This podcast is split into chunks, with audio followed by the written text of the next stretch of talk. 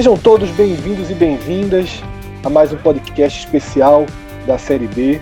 Nesse programa vamos analisar a 16 rodada, tendo como eixos do programa as vitórias do esporte sobre o Botafogo de São Paulo 3 a 0 no sábado e nesse domingo, quando a rodada foi encerrada, o triunfo do Vitória fora de casa sobre o CRB 1 a 0, gol de G2, resultado que tirou o rubro-negro baiano da zona, de, da zona de rebaixamento depois de três meses, longos três meses, desde aquela derrota no Barradão para o São Bento. O Vitória teve aí uma, uma via crucis, mas começa a respirar e daqui a pouquinho Vitor Vilar vai chegar no programa e a gente vai analisar tudo o que aconteceu em Maceió e todo o contexto da parte de baixo da classificação. Esse programa, naturalmente, começa analisando a parte de cima, numa rodada em que cinco dos principais candidatos ao acesso venceram. Não por acaso, os cinco primeiros colocados nesse momento, todos eles venceram seus jogos nessa 16 rodada. Bragantino, Curitiba, Atlético Goianiense, Ponte Preta e Esporte. e não por acaso, por quê? Porque era um campeonato que estava completamente emaranhado, ainda é muito equilibrado, mas ele estava mais do que equilibrado. Ele estava emaranhado e esses resultados ajudam um pouquinho a começar a desatar algumas pontas e a gente ter uma visão mais clara do que está acontecendo nessa segunda divisão. Para quem está ouvindo pela primeira vez nossa programação, eu me chamo Fred Figueroa e ao meu lado, para abrir esse programa, estou aqui com Cássio Zirpoli, com Rodolfo Moreira. A edição será de Rodrigo Carvalho e, como eu já falei antes, Vitor Vilar entrará aqui no nosso time na segunda parte do programa, quando a gente vai se debruçar sobre o Vitória. Rodolfo, essa rodada, ela de fato começa a puxar fios, como eu falei. Teve uma época que a gente estava procurando é, dados históricos, comparações históricas, porque apenas quatro pontos separava o líder do oitavo colocado. Eu me lembro isso ainda muito forte na décima primeira rodada, algo é, um equilíbrio dos maiores de todos os tempos. Agora, com essa derrota do CRB para o Vitória, já são oito pontos, separando primeiro e oitavo colocados, o que começa a trazer a edição 2019 para uma normalidade. É dessa forma que a gente começa a analisar nessa 16 rodada, né, Rodolfo? Isso aí, Fred. Primeiramente, um boa noite aí para todos os ouvintes, os companheiros que estão gravando. É, a gente falou na, no telecast passado da questão do esporte estar tá no décimo, na décima posição, mas ainda assim é, pontualmente muito próximo do G4, né? E é algo que se confirmou porque com essa vitória o esporte tem a mesma pontuação do quarto colocado que é a Ponte Preta, uma diferença de apenas dois pontos para o Atlético, que é o, terceiro, que é o terceiro, para o Coritiba, que é o segundo, para o Bragantino já começa a ter uma distância maior, que já são cinco pontos, né? Mas, de fato, começa a haver essa separação, mas é algo que vem muito da característica de alguns times, eu vou citar aqui só dois é, para não, não alongar, mas um deles é o CRB, que perdeu hoje em casa por Vitória, e eu uso o CRB como exemplo aqui porque sempre que a gente pensa que o CRB está é, engatando a quinta marcha, ele tropeça, né? E geralmente bem decepcionante, de uma forma bem decepcionante em casa. O CRB chegou na sétima rodada para enfrentar o América Mineiro, que na época era o Lanterna, é, na quinta colocação, precisando apenas vencer para entrar no G4, mas perdeu. Foi a primeira vitória do América na competição. E aí, depois, algumas rodadas atrás, a gente até deu uma especial atenção quanto a isso. Ele venceu o Botafogo de São Paulo lá em Ribeirão Preto, recebe o Oeste em casa e soma apenas um ponto, né? mas isso aí já estava no, no calendário do CRB por ser o Oeste. E nessa ocasião, o CRB era sétimo colocado, também com a possibilidade de entrar no G4 em caso de vitória.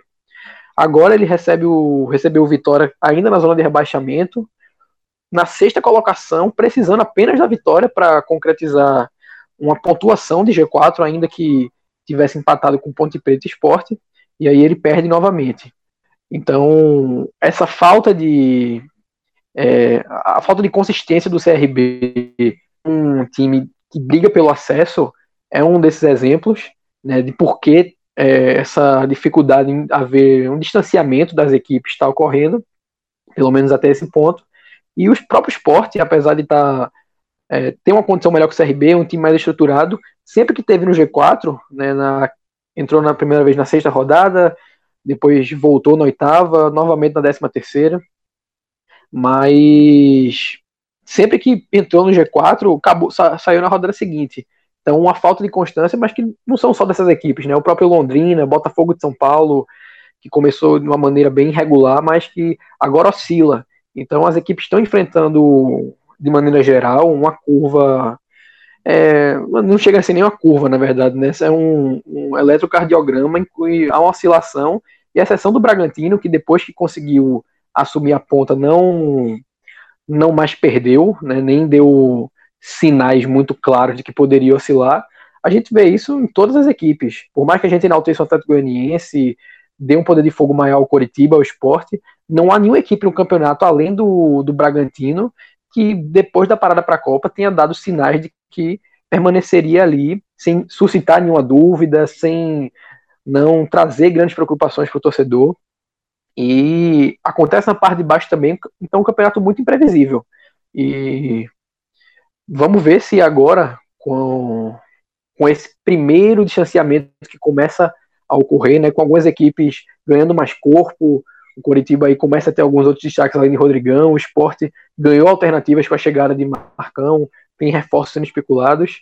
Então, com isso, talvez a gente comece a separar no final do turno equipes que definitivamente é, têm seu campeonato estabelecido. Se é meio de tabela, se é zona de rebaixamento, se é o acesso é algo que eu acho que a gente só vai conseguir dizer, além dos palpites, né, com a maior segurança, na 19 rodada.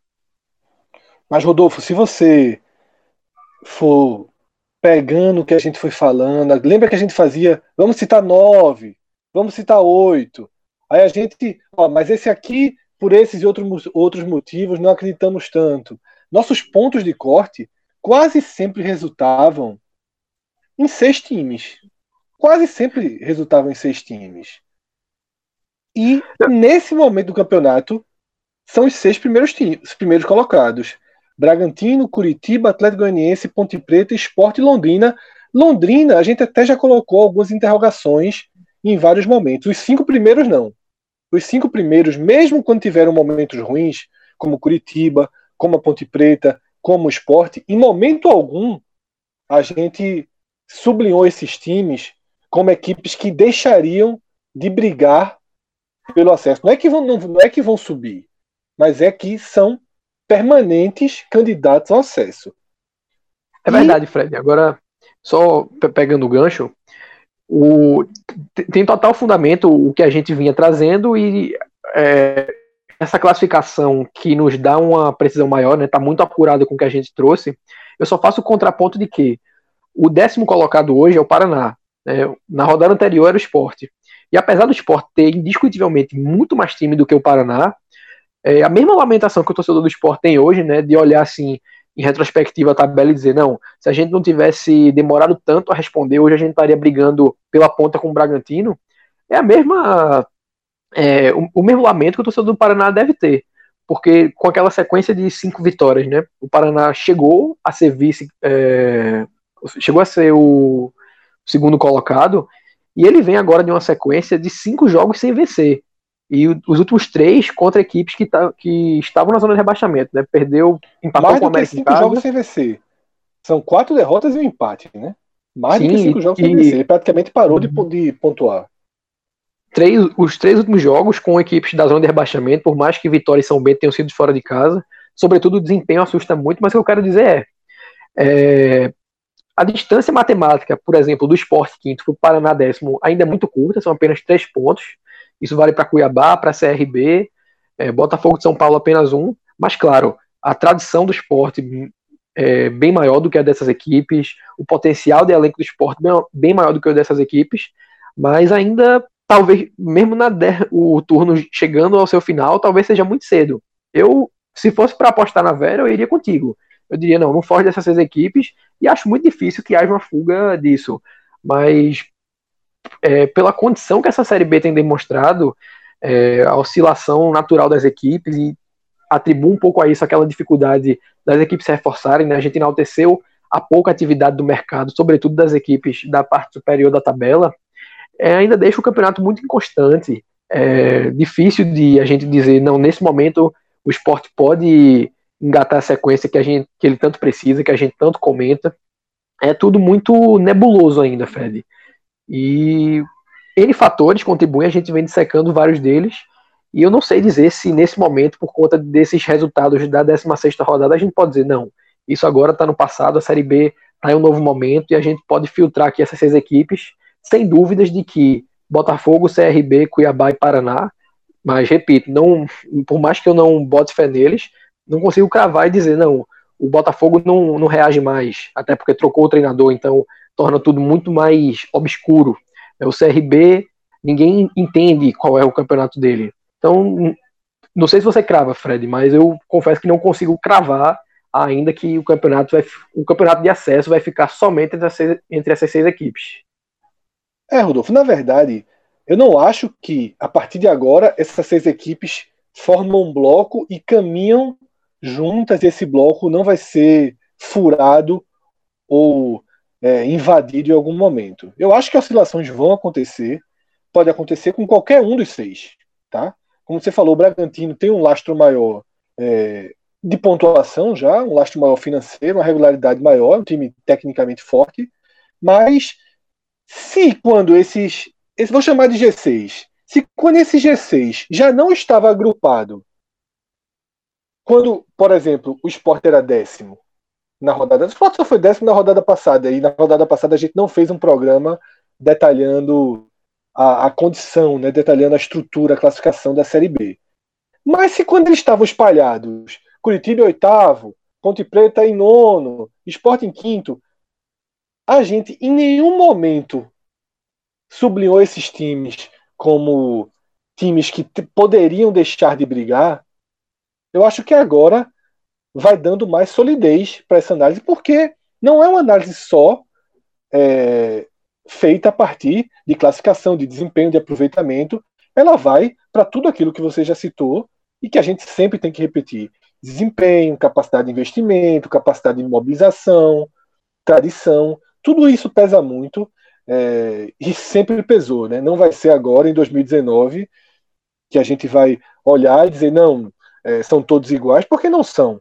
Tá? A gente, como você falou, tem movimentação no mercado do esporte, tem movimentação no mercado do Curitiba, que equipes como Botafogo de São Paulo, CRB, sequer sequer chegam nesse mercado. A gente está entrando num momento muito importante, tá? que é o momento que as sobras da Série A já começam a ficar mais claras. Janela internacional fechando, parte dos jogadores com sete jogos já disputados, times da Série A se reforçando, elencos inchando, e não por acaso aumentam as especulações, as notícias de jogadores que vão deixar a Série A e acabam sendo aproveitados como reforços de peso, jogadores com poder de decisão na Série B.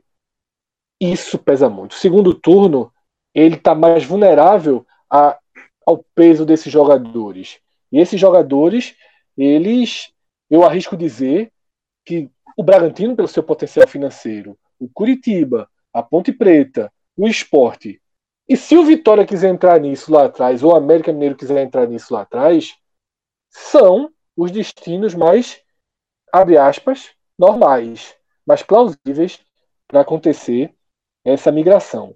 Mas saindo um pouquinho tá, do, da análise geral e entrando, voltando lá para a tarde do sábado na Arena de Pernambuco, afinal, por atropelos aí da, da tarde, da noite, da madrugada de sábado, o nosso telecast não foi ao ar.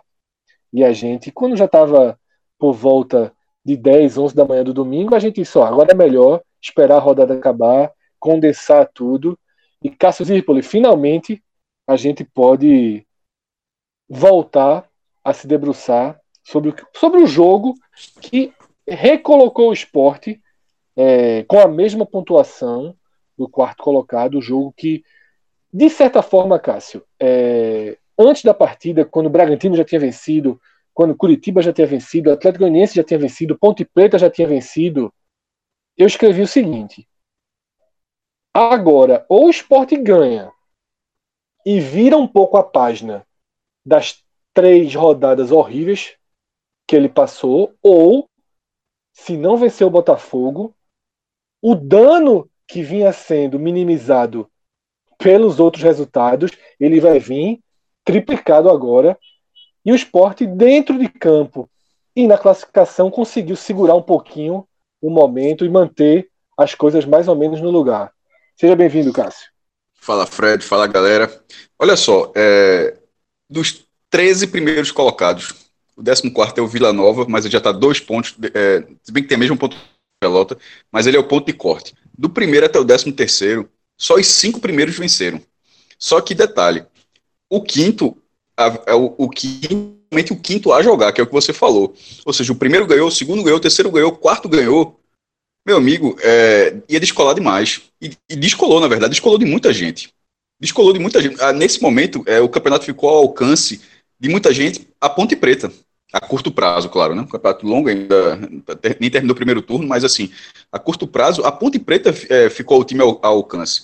É, para esporte e para o esporte, que tem 26 pontos, é, o próprio Londrina, mas o Londrina iria para o critério de desempate. Mas nesse momento o esporte ainda tem é, o Coritiba, no Coritiba não tem por causa do número de vitórias, mas tem o Atlético Goianiense é, com alcance a curto prazo. Isso faz diferença, porque você ter uma mira só para entrar no grupo, eu acho que era um problema muito grande. Então, realmente, essa, esse resultado do esporte no sábado foi era, era essencial, sobretudo pelo fato da rodada, como a rodada foi se desenvolvendo, com todo mundo acima, jogando antes e vencendo. E os outros times que estavam abaixo ajudaram, como o CRB, que pela enésima vez, a gente vai falar mais para frente, mas pela enésima vez desperdiçou uma chance de entrar no G4. Se tivesse sido vitória, estaria na quarta colocação, teria passado a Ponte Preta no número de vitórias. E um bastidorzinho desse, desse telecast de esporte e Botafogo, que o Fred falou aí dos atropelos, tem aí, meu amigo, uma mensagem de duas para três da manhã. Assim, bicho, topa gravar agora, velho. Isso não era de mesa, não era pegar, fazer um carrocast de três da manhã para mandar o arquivo. Aí eu, eu, eu, respondi assim, ó, seu bicho, se eu, se eu disser aqui em casa que eu topo, você leva uma tapa. Assim, porque, meu irmão, se eu disser aqui, ó, que eu, eu, tava, eu, já tinha, já, já estava apagada. Eu se, eu, se eu acender essa luz para dizer que eu vou sair daqui de casa para gravar, meu irmão, enfim, deixa para amanhã. E esse deixou para amanhã, deixou para quase 24 horas depois. Mas vai sair. No final, meu irmão, a, a, o fato de, de, ter tido um jogo no domingo, o fato de o, de o CRB não ter vencido acabou fazendo diferença, porque estabilizou a colocação do esporte para esse telecast, né? Ou seja, foi do décimo para o quinto lugar com, com essa vitória, o que mostra o, o quanto o campeonato está achatado e o quanto os, os concorrentes próximos ajudaram, tirando os, os, acima, os times acima, né? E sobre a partida, é, já deixando essa matemática de lado, o Rodolfo já, passou, já falou, você falou um pouquinho agora também, mas sobre o futebol, porque essa questão de pontuação, ela acontece quando você produz alguma coisa. E na hora que o esporte parou de, de, de pontuar, era condizente com o que o esporte estava produzindo em campo. Eram atuações ruins. Atuações ruins, é, em, em, alguns momentos, resultam em, em, pontos. Várias vezes na Série B, o esporte quase ganhou um jogo do Cuiabá sem ter feito absolutamente nada. Levou um castigo aos, a, aos 50 minutos, 50 e tantos minutos, num vacilo, num vacilo do próprio time, não foi nem um tanto mérito do Cuiabá, claro, mas assim, o time estava com a bola na frente, mas aquela vitória teria sido a vitória de um time que não produziu. Então isso acontece, mas em via de regra, a, a, na maioria das vezes, é difícil.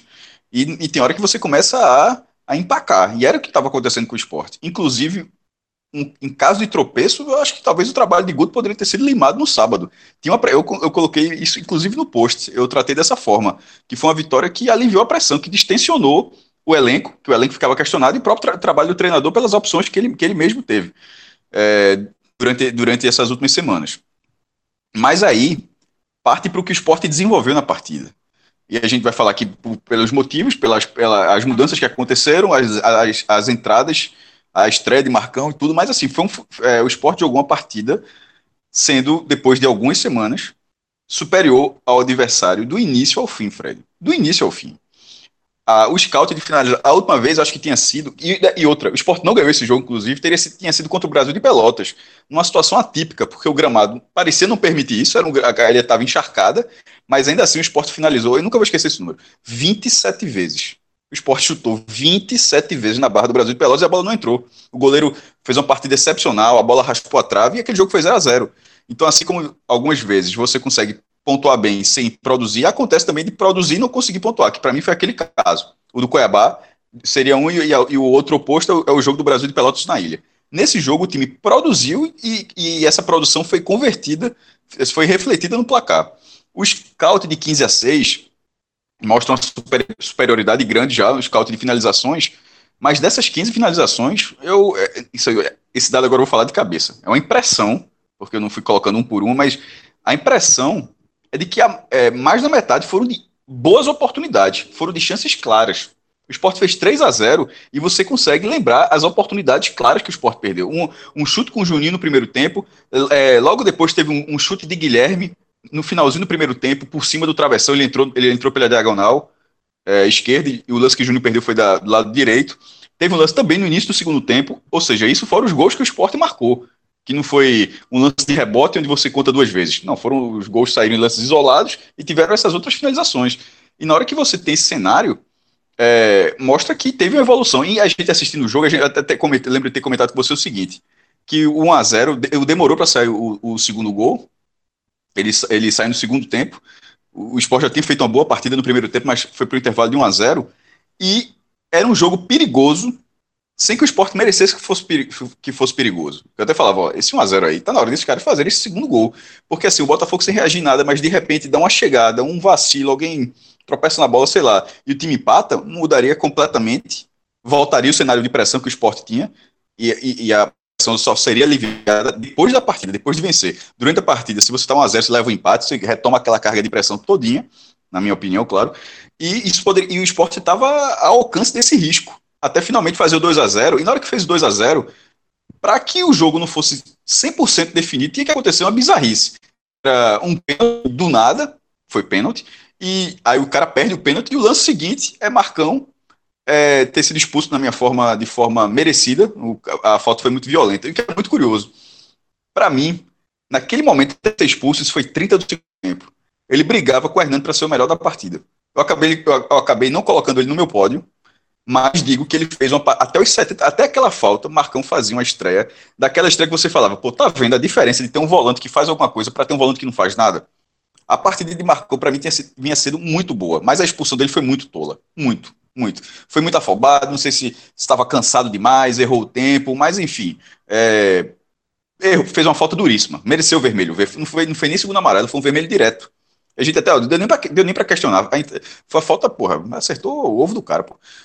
É, ou, se, ou se não acertou, pegou, deve ter passado perto. Mas, meu irmão, na, e naquela partida, até ali, o domínio é completo do esporte. E mesmo depois da saída de Marcão, o esporte continuou melhor do que o Botafogo. E o que, é, e o que é preciso dizer, ressaltar, é que o Botafogo não é o lanterna do campeonato. Ele não está no Z4, como era o caso do Guarani, o que é muito o que, o que, é, o que é fogo, né? Contra o Guarani, para você ver como de vez em quando você não consegue se impor quando está numa fase, o Guarani era o lanterna. O Criciúma era o vice-lanterna, desculpa. O Criciúma era o lanterna. E diante desses adversários, o esporte era um franco atirador durante a partida, que podia ganhar ou perder, e com um empatou e com outro perdeu. Contra o Botafogo, que estava na frente do esporte, o Botafogo tinha 24 pontos e o esporte tinha 23. O esporte fez uma partida onde o Botafogo parecia ser um time pior do que o Guarani, onde o Botafogo parecia ser um time pior do que o Criciúma. E, e obviamente não é. Mas é, isso, isso mostra que depois de algumas boas rodadas, algumas boas semanas, o esporte conseguiu. Porque a própria vitória do Paraná não foi uma vitória de superioridade técnica, não. Ali foi uma vitória bem disputada, de um jogo bem, de um jogo bem jogado. Foi um esporte coletivamente bem naquele, naquele dia, mas partida de domínio. O domínio faz tempo que não acontecia, que o esporte não dominava o adversário. E o Botafogo de Ribeirão Preto, na minha opinião, isso aconteceu do início ao fim. É, com, tendo Marcão como um diferencial né, nesse cenário, para melhorar o meio campo, para o fato de jogar com dois laterais, Norberto até foi desfalque, mas o era Prata e lateral direito estava na direita e Sander na esquerda, na esquerda. Não foi um zagueiro improvisado jogando mal na esquerda, que era o caso de Éder. É, e o Brocador, que é um, que é um matador. Eu sou, fui, é, fui voto vencido no começo do ano, mas eu acho que eu sustento a mesma coisa. Eu acho que é um jogador para essa Série B que o esporte tem que aproveitar enquanto ele está jogando no esporte nessa Série B. Um jogador que, que, que batalha pela bola e que tem qualidade demais na finalização. Cássio, eu acho que seu comentário ele cria é, plataformas, digamos assim, para que a gente possa ir detalhando é, o que foi fundamental para essa atuação boa do esporte. Foi de fato uma atuação convincente, né, com cinco minutos de uma espécie de apagão, mas que aconteceram muitas coisas dentro desse apagão, que foi um apagão de recorte de tempo curtíssimo, mas de quantidade de ações do Botafogo bem relevante, e isso vai ser um dos pontos que a gente tem pela frente para abordar. O que eu vejo como primeiro tema e obrigatório é que entre o jogo do Criciúma e o jogo contra o Botafogo, Guto Ferreira fez seis mudanças na equipe, tá? É uma quantidade para lá de significativa. Porém, dessas seis mudanças, eu tenho separado elas em dois grupos as obrigatórias e as que foram diretamente é, relacionadas à escolha técnica, ainda que uma das obrigatórias também seja uma escolha técnica. As obrigatórias são volta de Sander, indiscutível, volta de Charles, indiscutível, e substituição pelo suspenso do nosso suspenso Norberto por Prata. Isso aí, Guto Ferreira faria de toda forma. A quarta que eu considero obrigatória é a estreia de Marcão. Porque Marcão foi trazido para ser titular, com peso de jogador titular, e para substituir aquele que talvez tenha sido o pior jogador do esporte, no pior recorte do esporte na Série B, que é Ronaldo. Então, essas quatro mudanças, se Guto Ferreira não as fizesse, porque tinha perdido completamente o eixo e a mão do time. Então, essas quatro aí, eu, Cássio, Rodolfo, Vitor Vilar, Rodrigo, todo mundo que vai participar desse programa, você que está escutando, qualquer um faria essas quatro mudanças. As outras duas, elas abrem um debate maior. Tá? Com, a, com a saída de Samir do clube, a condição de meia ficou aberta. Guto teria para esse jogo a opção de Leandrinho, que é um jogador que até então só conseguiu é, mostrar-se útil e até bem útil em alguns momentos quando entra no segundo tempo, se possível nos últimos 30 minutos. O, o, tiro curto de Leandrinho é um tiro curto interessante. E a outra opção de meia que ele tinha era Pedro Carmona, que não foi utilizado. Né? Basicamente, não jogou na temporada e começo a achar muito difícil que jogue, até porque o esporte tem se movimentado no mercado. Ele tinha esses dois jogadores, mas Guto escolhe uma outra formação do time. Então, para armar essa outra composição da equipe, ele também tira Ezequiel, que vinha há algum tempo jogando um futebol que pedia essa substituição. Ezequiel deixou de ser para muitos, inclusive, foi o maior destaque ali do Pernambucano. Ele deixou essa condição para virar um reserva e talvez hoje um segundo reserva, porque Guto optou por Yuri, no segundo tempo colocou Ian, e nessa altura do campeonato eu vejo tanto Yuri quanto Ian numa situação melhor na escala do treinador do que Ezequiel para ser acionado nas próximas partidas.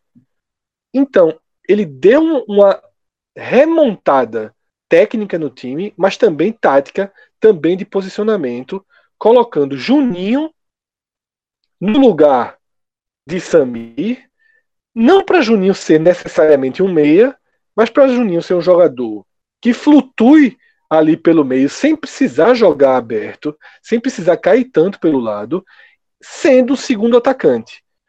E nessa função de segundo atacante, eu acho que Juninho ele trouxe poucos ganhos diretos. O que é que eu chamo de ganhos diretos? Jogadas efetivas com a participação dele, mas um significativo ganho indireto por abrir espaço, por permitir que jogadores como Hernani e Guilherme ganhassem mais terreno, ganhassem mais apoio, mais gente ao lado, mais proximidade, é, é mais opções de jogada.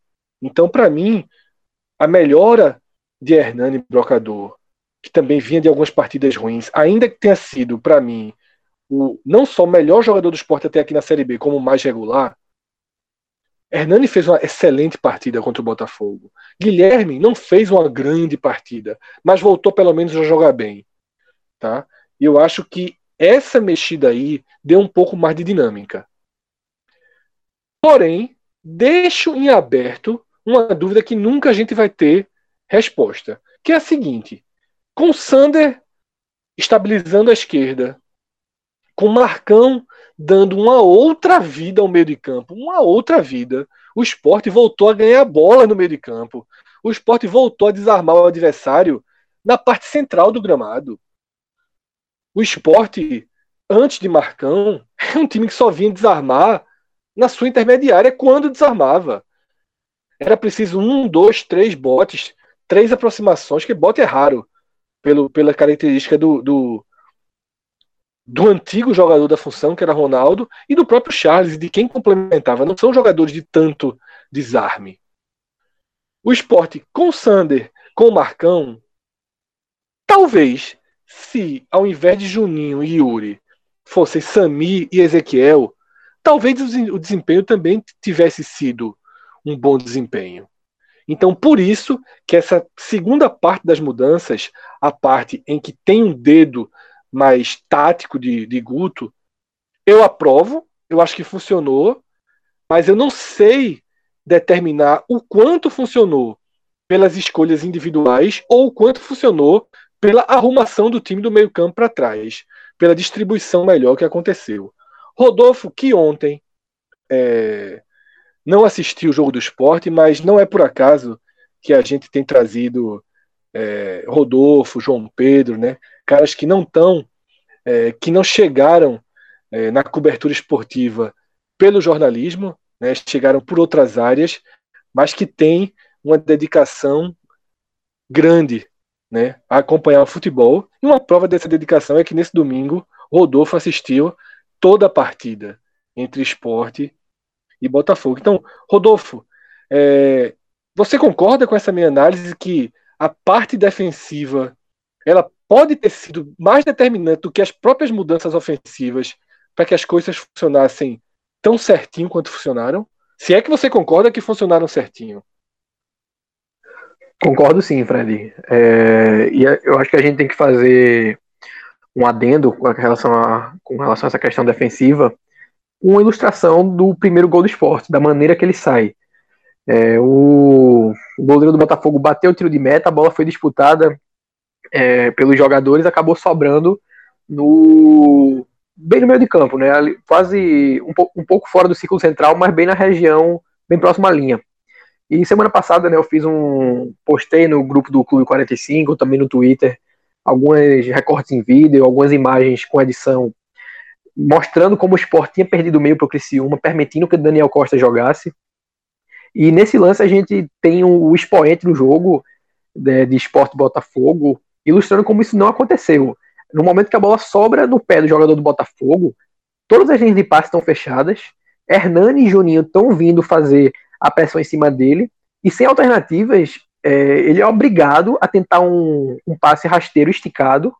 Né? No momento que esse passe é feito, o jogador, para quem ele tentou direcionar a bola, está despreparado, ele é, fica ali no meio termo, dá uma lamentada, ela volta para Maílson, é, sai jogando curto e aí começa uma sequência muito boa dos jogadores que a gente tem destacado. Primeira volta de Charles, né, ele sai conduzindo a bola, o marcador vem em cima dele, fechando a perna esquerda, né, o marcador faz o um movimento com a perna direita para fechar a opção de Charles jogar com a esquerda, que é a perna boa, e Charles faz o passe com a direita por baixo das pernas dele. A bola é passada para Guilherme, né, e aí acontece um momento de Sander que é fundamental na jogada. Sander sobe junto com Guilherme, faz a ultrapassagem, e esse movimento de Sander obriga a marcação do Botafogo a se dividir entre os dois, abrindo um espaço no meio para que Guilherme encontre Juninho em condição de fazer o passe para Hernani. Né? Então, foi um, um, um, gol em que, por mais que o esporte não tenha saído da defesa, é, o, a, a tomada de posse de bola pelo esporte ocorreu por conta de um comportamento defensivo bem executado. Né? Isso aí é uma virtude tanto tática de Guto Ferreira, porque o esquema funciona dessa funciona bem quando o meio consegue fechar os espaços, né? quando os laterais conseguem. É, porque nesse esquema de três atacantes com dois atacantes abertos, Sander e Norberto não tem tanta necessidade de subir. Eles precisam fazer esse apoio em momentos específicos e foi exatamente o que aconteceu nesse gol. Então, um enaltecimento tático a Guto e também individual, é, sobretudo o Marcão, que realmente fez uma partida muito boa até a expulsão, e também aos jogadores da ponta que conseguem fechar bem é, é, os espaços quando tem o meio-campo fechando as linhas verticais. E então, taticamente falando, a gente fica com esse adendo. Eu vou tentar trazer, como trouxe na semana passada, primeiramente lá no grupo do clube, depois também nas redes sociais, os recortes que permitam a gente mostrar isso visualmente. E vou fazer dois adendos aqui que eu acho fundamentais serem trazidos com essa vitória. O primeiro é de um alívio que isso traz para o esporte na condição de tabela, porque quando a gente olha a classificação dos mandantes, né, desconsiderando a pontuação feita por visitantes, os quatro primeiros, primeiros colocados são concorrentes diretos do esporte na B contra acesso: Coritiba, Bragantino, Atlético de Goiás e Londrina. Os três primeiros, Coritiba, Bragantino e Atlético, né? E esses três primeiros como mandantes, têm nove jogos feitos em casa, assim como o esporte. O Coritiba tem 22, o Bragantino 21, o Atlético 17 e o esporte, com essa vitória, chegou aos 17 pontos como mandante. Se ele perde para o Botafogo de São Paulo, ele ficaria na classificação dos mandantes na oitava colocação, atrás da Ponte Preta, que tem 15 pontos, mais um jogo a menos feito em casa, né? A Ponte Preta só tem 8. Então o Sport teria a mesma, a mesma quantidade de jogos dos três primeiros colocados, que são Coritiba, Bragantino e Atlético, e uma diferença de 3 pontos é, para o Atlético Goianiense, com a mesma quantidade de jogos. E aí a gente sabe que na Série B, em que o fator campo geral, é tradicionalmente o diferencial processo, isso teria um peso muito grande daqui para é, daqui frente porque na classificação geral o esporte está aí com um distanciamento considerável é, do G4 e moralmente a situação não estaria boa. A gente chegou até a debater se Guto seria mantido no cargo em caso de um resultado negativo ou mesmo de um empate. E ainda teria essa condição do esporte estar tá, é, entre os times que estão com a maior quantidade de jogos feitos em casa, mas com a pontuação bem abaixo dos principais concorrentes, daqueles que a gente identifica como os principais concorrentes do esporte. E o último número que eu trago, novamente aí no campo estatístico, é da pulverização do esporte em números ofensivos. O esporte chegou aos 21 gols na competição, sendo que desses 21, 14 foram marcados por Hernani e Guilherme. Então a gente fica aí com 7 gols para 7 outros jogadores. Isso, no, se a gente traz estatisticamente, o esporte tem uma pulverização de 42% nos gols marcados. O Bragantino é o único com número inferior, 39,13%. Nas assistências, Oi, Cássio, pode falar. Antes de você passar para antes você passar para as assistências, só em relação à pulverização dos gols, não, eu não vejo um problema. Só vai virar um problema se Guilherme sair, porque está sendo pretendido pelo Cruzeiro. Aí, no momento que o cara tem divide boa parte dos gols do esporte, aí vira um problema. Nesse momento, seria muito pior não ter esse jogador, porque eu, sem nenhum reforço, eu não sei se outro jogador estaria dividindo esses gols com, com o brocador. Então, na verdade, é, é, eu vejo como um ponto positivo.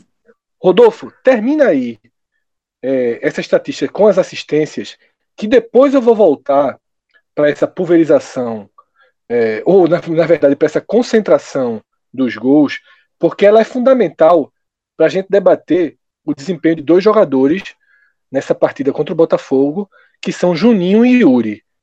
Não só pelo desempenho deles, mas porque são as duas portas abertas dentro do elenco. Os outros jogadores são titulares indiscutíveis. Mas o esporte hoje, o esporte ideal só tem nove jogadores. O esporte ideal não tem onze jogadores. Então eu queria que Rodolfo terminasse os números dele, porque eles são diretamente conectados com esse debate que a gente vai fazer daqui a pouco. Beleza, Fred. É, com relação às assistências, são 16 do esporte na Série B, e dessas 16, é, 5 são de Guilherme, 5 de Ezequiel e duas de Hernani. É, Ezequiel e Guilherme dividem a liderança de assistente, de garçons da Série B. E só pegando a resposta para o comentário de Cássio, eu também não acho que seja um problema. Na verdade, faz até muito sentido, né? Um time com três atacantes ter os principais números concentrados nesses atletas. O problema, Cássio, como você destacou, é uma possível saída de Guilherme E também a situação que o esporte é, vai precisar enfrentar quando tiver desfalcado de Marcão, como vai ser o caso do próximo jogo, ou de um dos laterais, principalmente no caso da lateral esquerda, que tem tido problema, os jogadores da posição têm tido problemas com alguma frequência. Por quê? É, a gente destacou o, a configuração na qual esse gol de abertura do placar saiu. A maioria dos gols do esporte, com participação desses jogadores, é dependente, né, dos jogadores de ataque, eu quero dizer, é dependente de uma execução da proposta defensiva boa, porque para a bola ser aberta para Guilherme em condições que ele pegue uma defesa é, desestruturada, ele precisa que o time é, roube bolas e pegue as linhas quebradas, ele precisa que os laterais saibam o momento em subir para dividir a marcação. E quando o esporte enfrentou agora, seja por dificuldades de Guto é, encontrar a melhor escalação, seja por problemas de lesão ou suspensão, quando o esporte está desfalcado é, dos jogadores da posição que fazem a diferença, como é o caso de Charles, como foi o caso de João Igor, que depois virou uma opção de Guto, agora sem Marcão, é, sem Norberto também, apesar de Raul Prata não ter comprometido nessa, nessa partida. Mas o ponto é que quando o esporte está sem esses jogadores, ele tem muita dificuldade é, na reposição de manter o mesmo padrão. Isso acaba pesando na situação, por exemplo, de Ezequiel. Como é que a gente pode dizer que Ezequiel, nessa partida do Botafogo, não teria tido uma repetição das atuações do estadual, é, com o Marcão no meio, com o Sanders na lateral esquerda? Né? Porque é muito. Ele, por mais que ele realmente tenha tido uma queda técnica, e isso é natural, mas a gente não pode atribuir somente ao momento ruim de Ezequiel. Tem que considerar também é, um contexto em que o esporte vivia, de uma fragilidade no meio que permitia aos times tomar o controle das ações naquela região do campo, de desfalques nas laterais. Tudo isso tem que ser levado em conta. E aí fica essa questão do si, né? Que eu acho que é o ponto que Fred quer debater agora. Será que Ezequiel não teria tido um desempenho que fizesse a torcida se empolgar novamente com a sua atuação, como foi durante todo o Campeonato Pernambucano? É, exatamente. Essa dúvida, para mim, ninguém vai responder. Rodolfo. Para mim, a gente tem a obrigação de deixar essa dúvida no ar. Seria injusto a gente condicionar que as entradas de Juninho e, e, e, e Yuri foram mais decisivas do que toda essa organização que o esporte teve com os outros é, seis jogadores ali que compõem né, a parte defensiva e de construção inicial das jogadas. Como você falou, o primeiro gol é muito didático. Ele é muito didático. Porque tem toda a condução correta de Charles e tem o vigor físico de Sander para passar e para criar opção e para tirar a atenção, né, dividir a atenção, melhor dizendo, da defesa adversária. Eu realmente é, vejo uma diferença muito grande o esporte das últimas rodadas sem o lateral esquerdo era um time muito previsível. A jogada era básica, Guilherme recebia, não tinha gente passando ao fundo. Tá? Então só tinha que cortar para o meio, as jogadas eram difíceis de, de serem trabalhadas, a, a, o terço final delas era muito complicado. Mas é, quando tem essa estatística da concentração dos gols no brocador e em Guilherme, abre-se um debate muito necessário, que é algo que tem incomodado a todos no esporte, que é a falta de mais jogadores próximos da área com característica de boa finalização. Samir não tem essa característica, Leandrinho não tem essa característica, Ezequiel não, não é esse grande finalizador. Tá? Tem Teoricamente, Carmona teria, né? É, mas é um cara que tá muito claro, mais não, distante, não, né, do que. Isso não é argumento suficiente para colocá-lo em campo. É. Mas, já foi, já foi, é um jogador com mim, essa... eu, teria, eu teria ido com ele no jogo contra o Criciúma. Eu teria ido com ele. É, pelo menos para opção, sabe? Eu acho, acho que chegou. Não jogo contra o Criciúma, não, porque já tinha, já tinha Sami. Mas eu, eu passaria a considerar Carmona em alguns momentos. É, jogo contra o Curitiba, aquele primeiro tempo que Sami, em tese, não estava é, em condições. Mas o esporte tem tido dificuldade é, desde que Luan saiu, porque Luan era um jogador que dava mais uma opção de gol para a equipe do esporte. O esporte jogava com Guilherme no meio, que é um bom finalizador, Luan, que é um bom finalizador, e o Brocador, que é um bom finalizador. Eram três jogadores que tinham alguma facilidade para fazer o gol, e Ezequiel, quem melhor se via. Parte da aposta em Juninho é no fato de que Juninho tem um retrospecto curto, mas é o retrospecto dele de ser um bom finalizador. E aí, Cássio, eu queria que você analisasse o desempenho de Juninho, considerando que ele não tem conseguido fazer as chances que aparecem, porque isso para mim é muito determinante. Se Juninho faz aquele gol quando ele entrou sozinho na área, ele teve outras chances antes dessas partidas. Teve chance lá contra o Operário, teve chance contra o Brasil. Ele tem tido algumas chances e não tem feito os gols. Teve uma chance ótima contra o Criciúma. Exatamente. Ele, eu, eu, acho, eu acho que ele poderia ter chutado, mas ele driblou o goleiro e no chute a felicidade foi Perfeito. muito grande do zagueiro de salvar em cima da linha. Porém, é, eu acho que ele poderia ter batido ali, não precisava nem ter driblado, ele já entrou na diagonal livre. É, Juninho tem sete gols no profissional pelo esporte. Começou esse, o problema é que sete gols foram bem no início. É, ele, ele alimentou essa estatística muito cedo, aí mostrou um faro de gols, sobretudo naquela semifinal com o Alto que já isso já já 2017. Pô. Nessa semifinal, né, nem já vão dois anos daquilo ali. Ele fez dois gols no clássico, depois aí teve é, gol no jogo de ida da final do campeonato da, Copa do Nordeste e pronto. Aí parou, teve os problemas da vida dele, problemas é, graves, é, marcado por isso. É, é, o, é, o erro dele, aí vai fazer parte da, da, da carreira dele, mas eu acho que ele está ganhando mais oportunidade do, do que futebol. Assim, é, ele é um jogador bastante acionado. Eu não acho que. Eu não sei, Fred. Se, eu fico um pouco na dúvida se você achou que ele teve um. Ele teve um papel ok. Ok, mas não a ponto de ficar merecendo todas as chances, ou, ou, ou de merecer chance no ataque, ou de repente ser o jogador que vai, vai fazer um meia, um meia, com, um meia com ataque. Eu acho que, que não. Eu, eu acho que Guto precisa buscar essa, essas opções ainda. É, ele, o gol que ele perdeu contra, contra o Botafogo eu coloco na conta menor porque, querendo ou não, ele teve uma participação no, no primeiro gol. O, o, zagueiro do Botafogo deu uma ajudada também, porque ele dá o passe, o Juninho dá o passe pro brocador, mas a bola sobe para ficar no ponto logo pro brocador chutar no pé do, do zagueiro do Bota. Mas ele foi participativo. Ele foi participativo. Agora, não é a função, desde a base, a função dele. Ele sempre, inclusive, foi um cara muito. de, de, de aparecer muito na frente, ser um cara, de ser um goleador. Um, um jogador que, que parte, tudinho.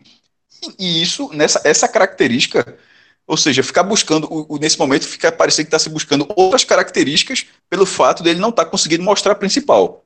O de gol que ele tinha. Que ele, que, ele, que ele foi construído na base, que ele mostrou no início da pass passagem dele no esporte. Aí isso não vem acontecendo. Eu acho grave. Eu, eu, eu acho grave porque é um jogador que, que, o, que o clube investe, que renovou o contrato com tudo e que não, que não vai mostrando o potencial que ele, que ele tem. Aí, aí começa a jogar de meia e. Enfim, que o esporte precisa buscar outro meio, outra função ali. E se Juninho é, eventualmente for, é, for acionado é conta do recado, ok, mas não acho que ele opa, vai fazer essa transição, vai virar esse papel. Não me parece que seja muito dele, não. Me surpreenderia se acontecesse.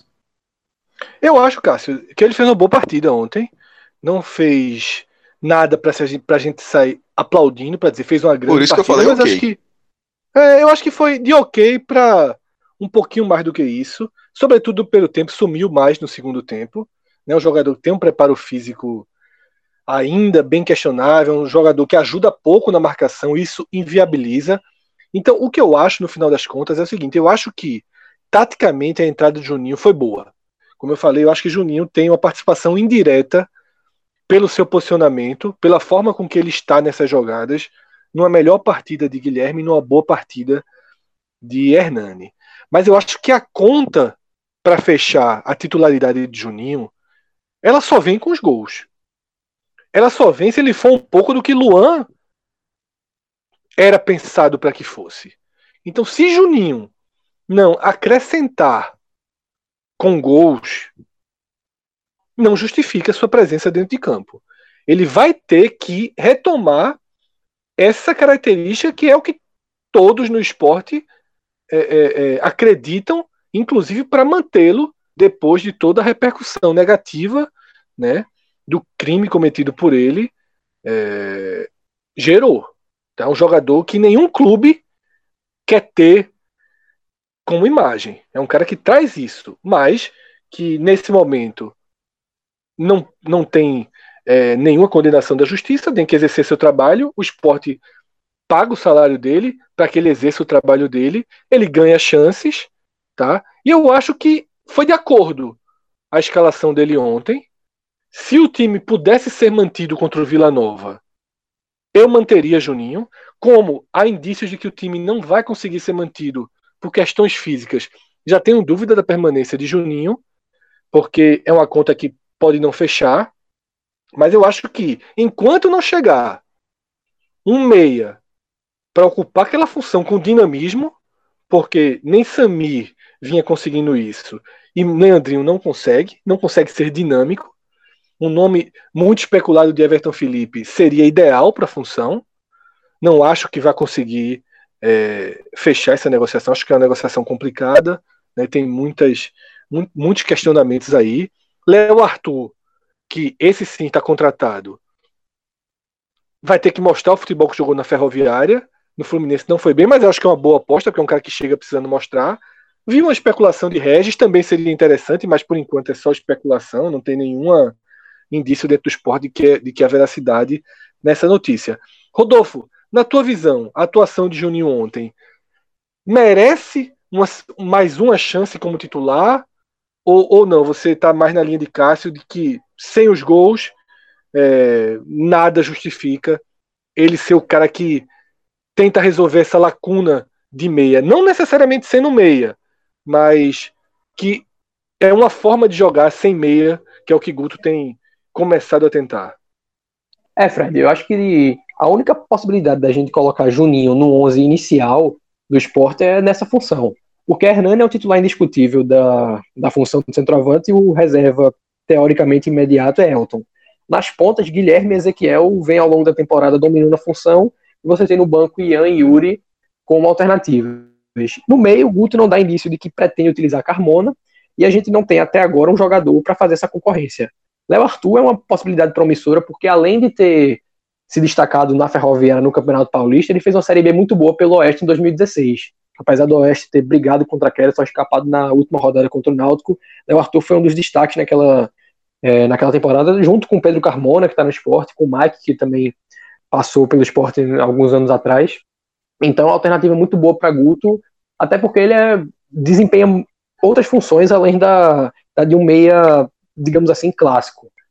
Uma alternativa bem interessante, mas ainda sobre Juninho, é basicamente isso. É pra, o fato dele não estar tá fazendo gol traz muito questionamento se ele pode render ou não como centroavante.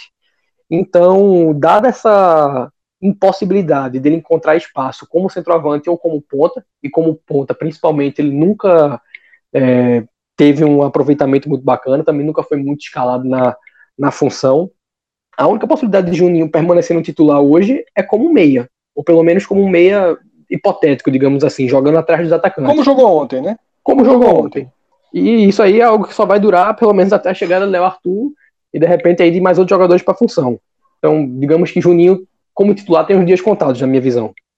É, eu acho que de fato o resumo é que ele só vai pagar a conta dele. É aquilo que eu falei antes, a conta só fecha com gols. Juninho só pode ser primeira opção se o fato de ser um bom finalizador ou de ter surgido para o futebol como um bom finalizador, porque Cássio falou algo certo. A gente não pode pegar um desempenho em 2017 e mantê-lo intacto para 2019. Então, assim, se aquela. O, o potencial de ser um bom goleador demonstrado em 2017 retornar, aí abre uma possibilidade de Juninho ser esse segundo atacante que flutua ali entre o meio né, e, e, e a área. Caso contrário, vai, vai ser quase que natural que Guto traga alguém é, com mais características de meia para o time. Não vai ser Pedro Carmona, tá? Não vai ser Pedro Carmona. Se não jogou até aqui, não vai jogar mais. Eu acho que isso. Fred, é... veja só. É, eu fui ver, ele estava no banco, certo? Não. Ele estava no banco contra o, o Botafogo Ribeirão, Ribeirão Preto. Porra, bicho, como assim não vai ser Carmona? é, não é possível. Não, qual o sentido? É, o sentido dessa, dessa contratação a gente sabe que não existe. Mas pô, ele está à disposição. Como é que esse cara ele não vai, ele vai jogar nenhuma partida, não vai ser testado nenhuma vez? Cara, eu acho muito difícil Pô, que ele, que ele continue no clube. Então, então tem que. É, veja assim, é foda dizer. Mas é, assim, teve uma leve de dispensa. É...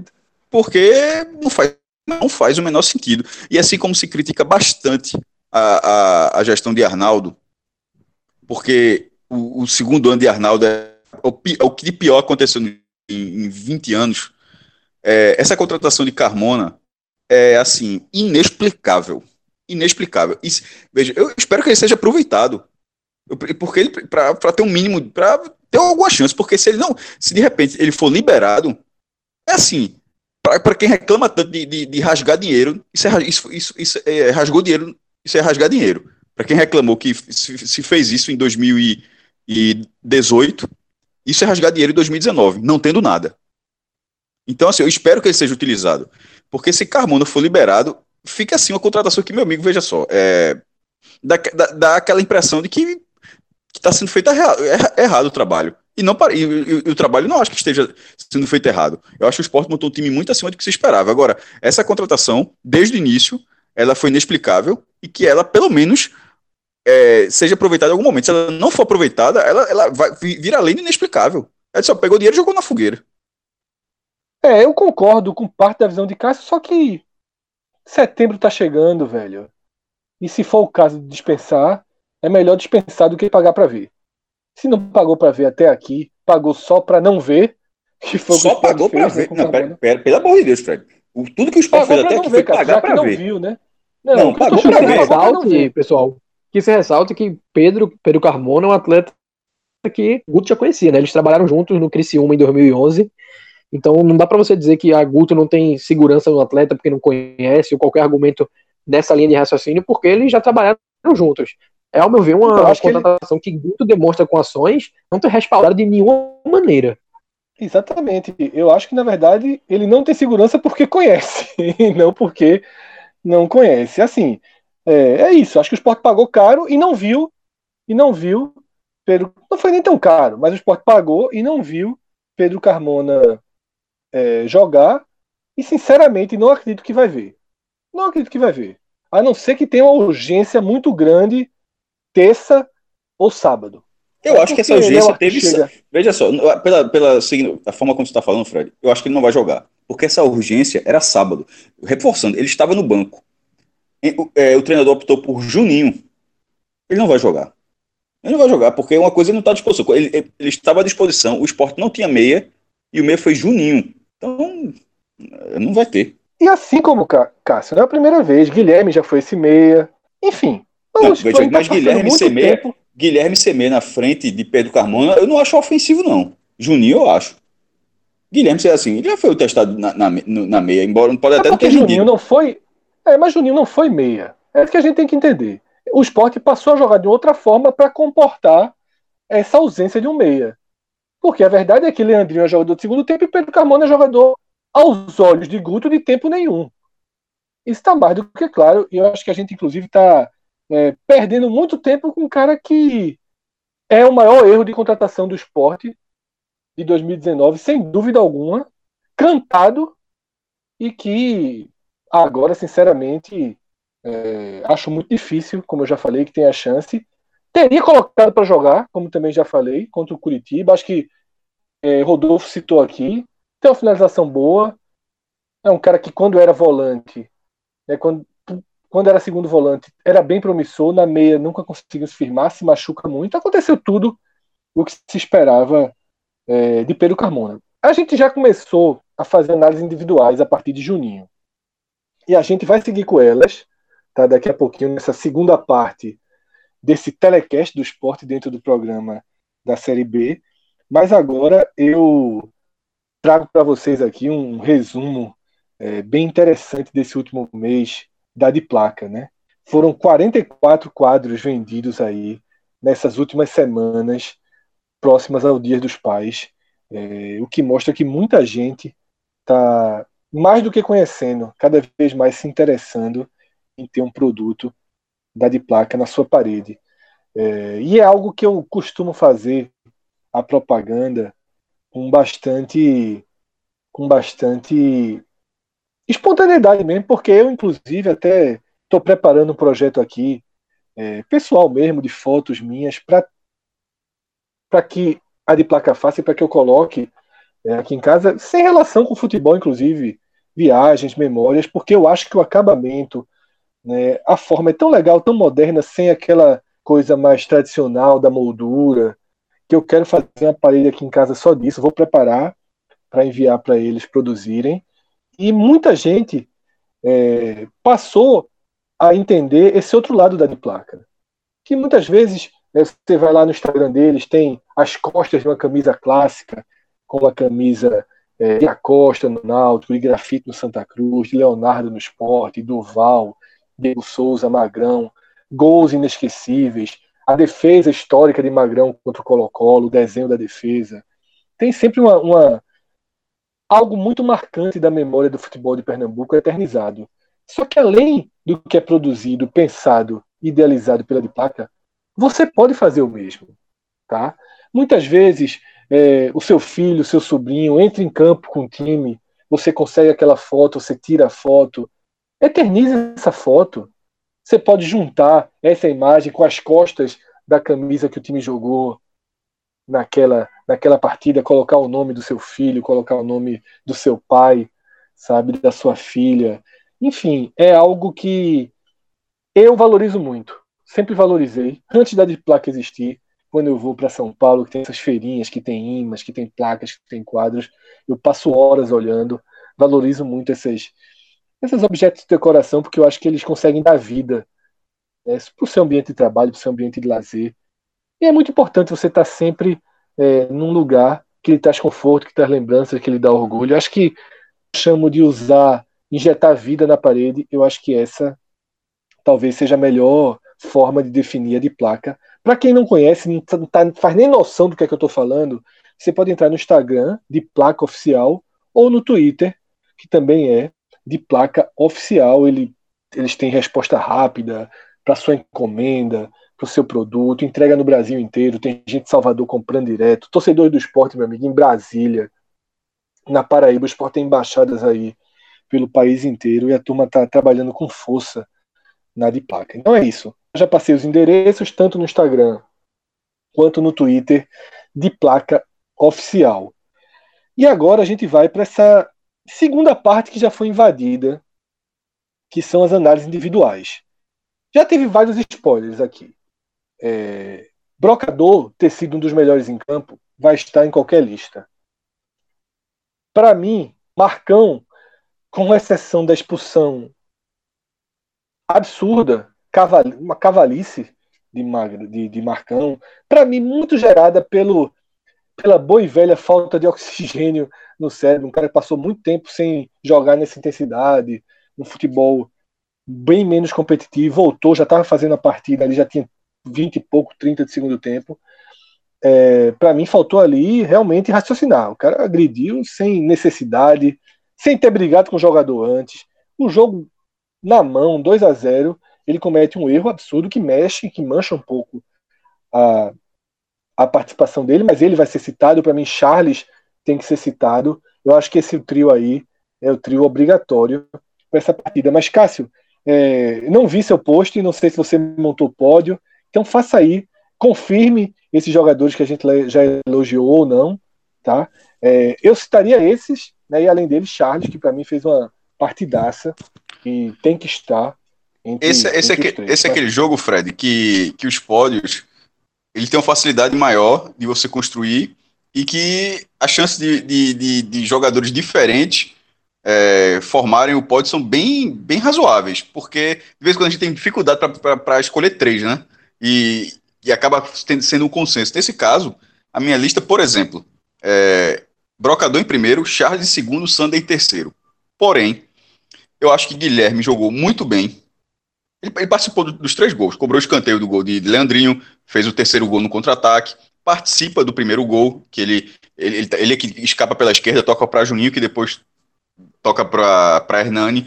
Então, assim, a, a participação de, de, Guilherme foi direta, mas, ou seja, eu colocaria ele como se fosse um pódio de judô, é que tem aquele bronze que vai no outro campeonato, né? tem um ouro, uma prata e dois bronzes. Seria, no, no máximo, um empate com o Sander. Por quê?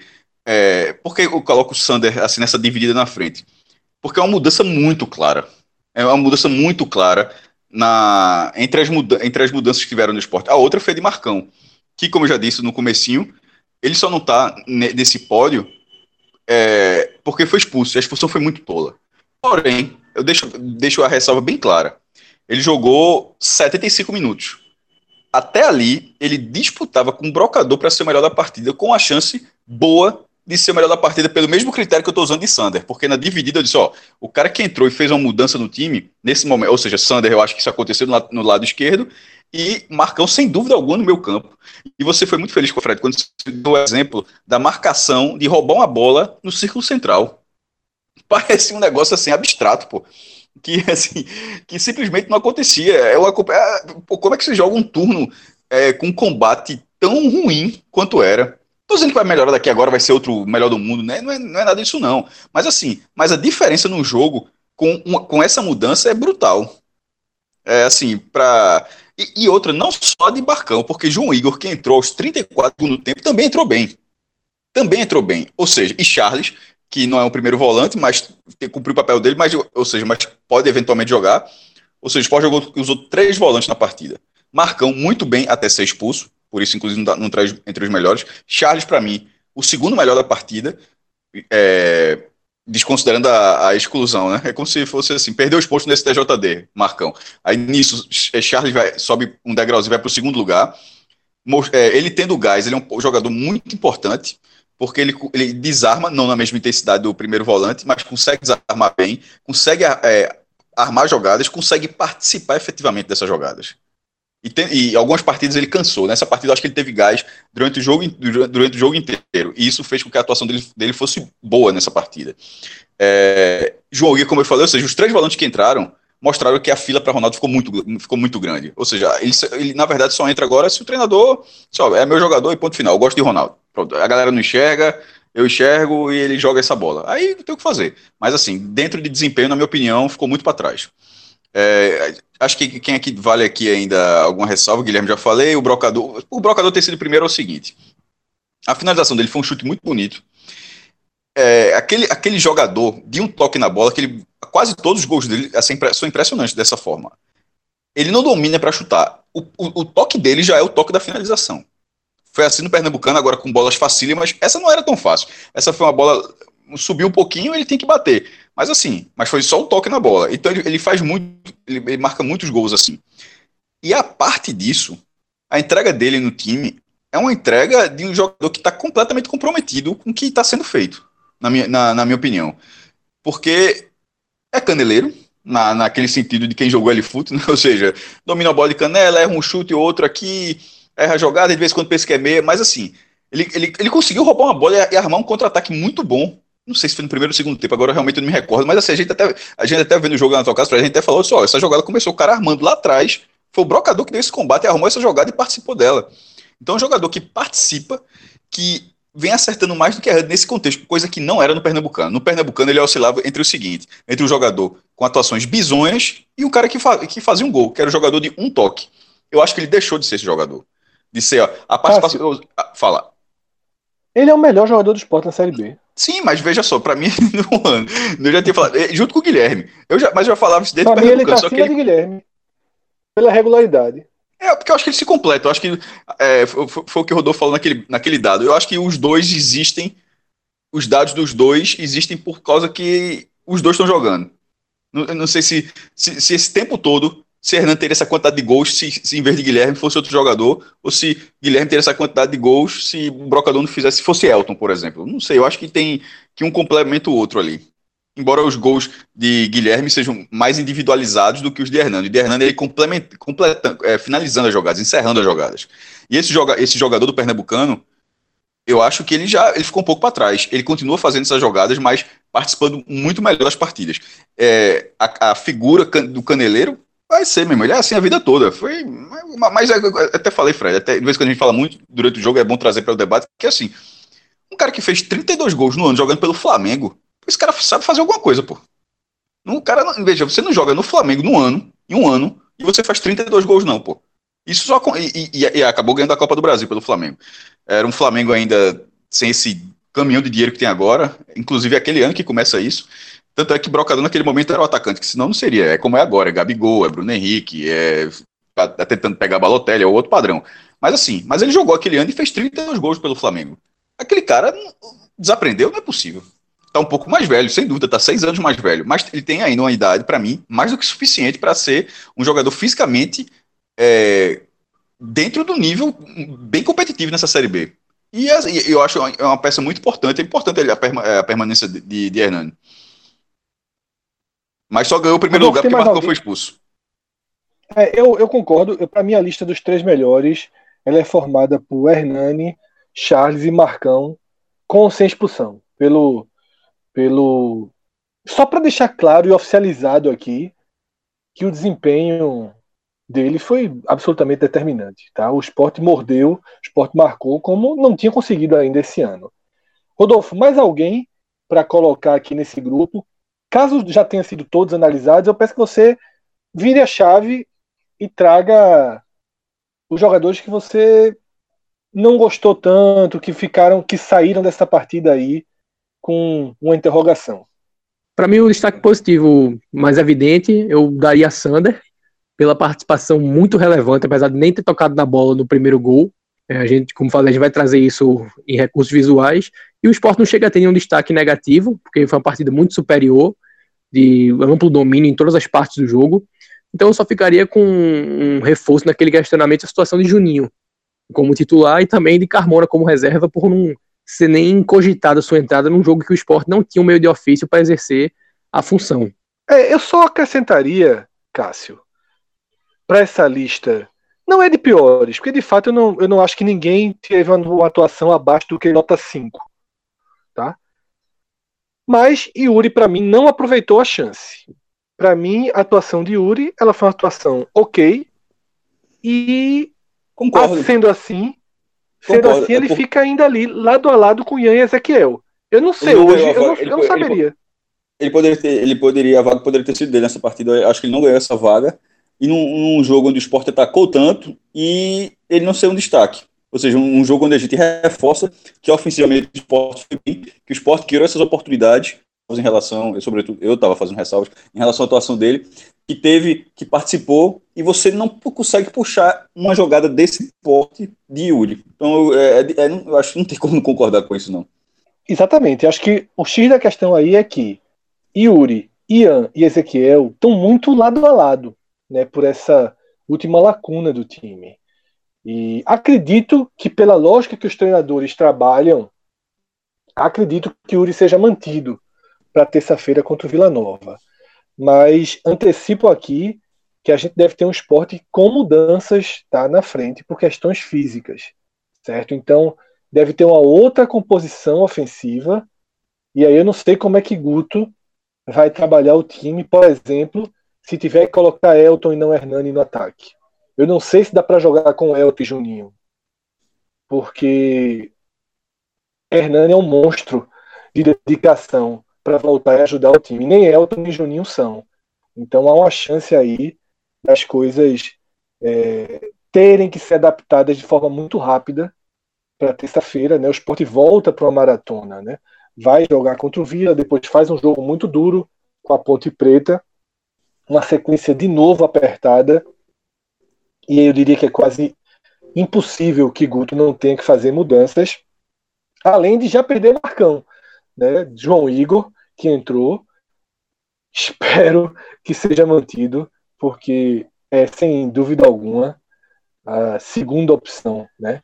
Que resta. O time jogou bem dessa forma. Inclusive, Cássio, me perguntaram no Twitter, para a gente até fechar aqui essa parte do programa, me perguntaram o seguinte: Fred, você achou essa atuação do esporte melhor do que a atuação contra o Londrina, que eu vinha dizendo é, eu vinha tratando como a melhor atuação. E minha resposta foi a seguinte, Cássio.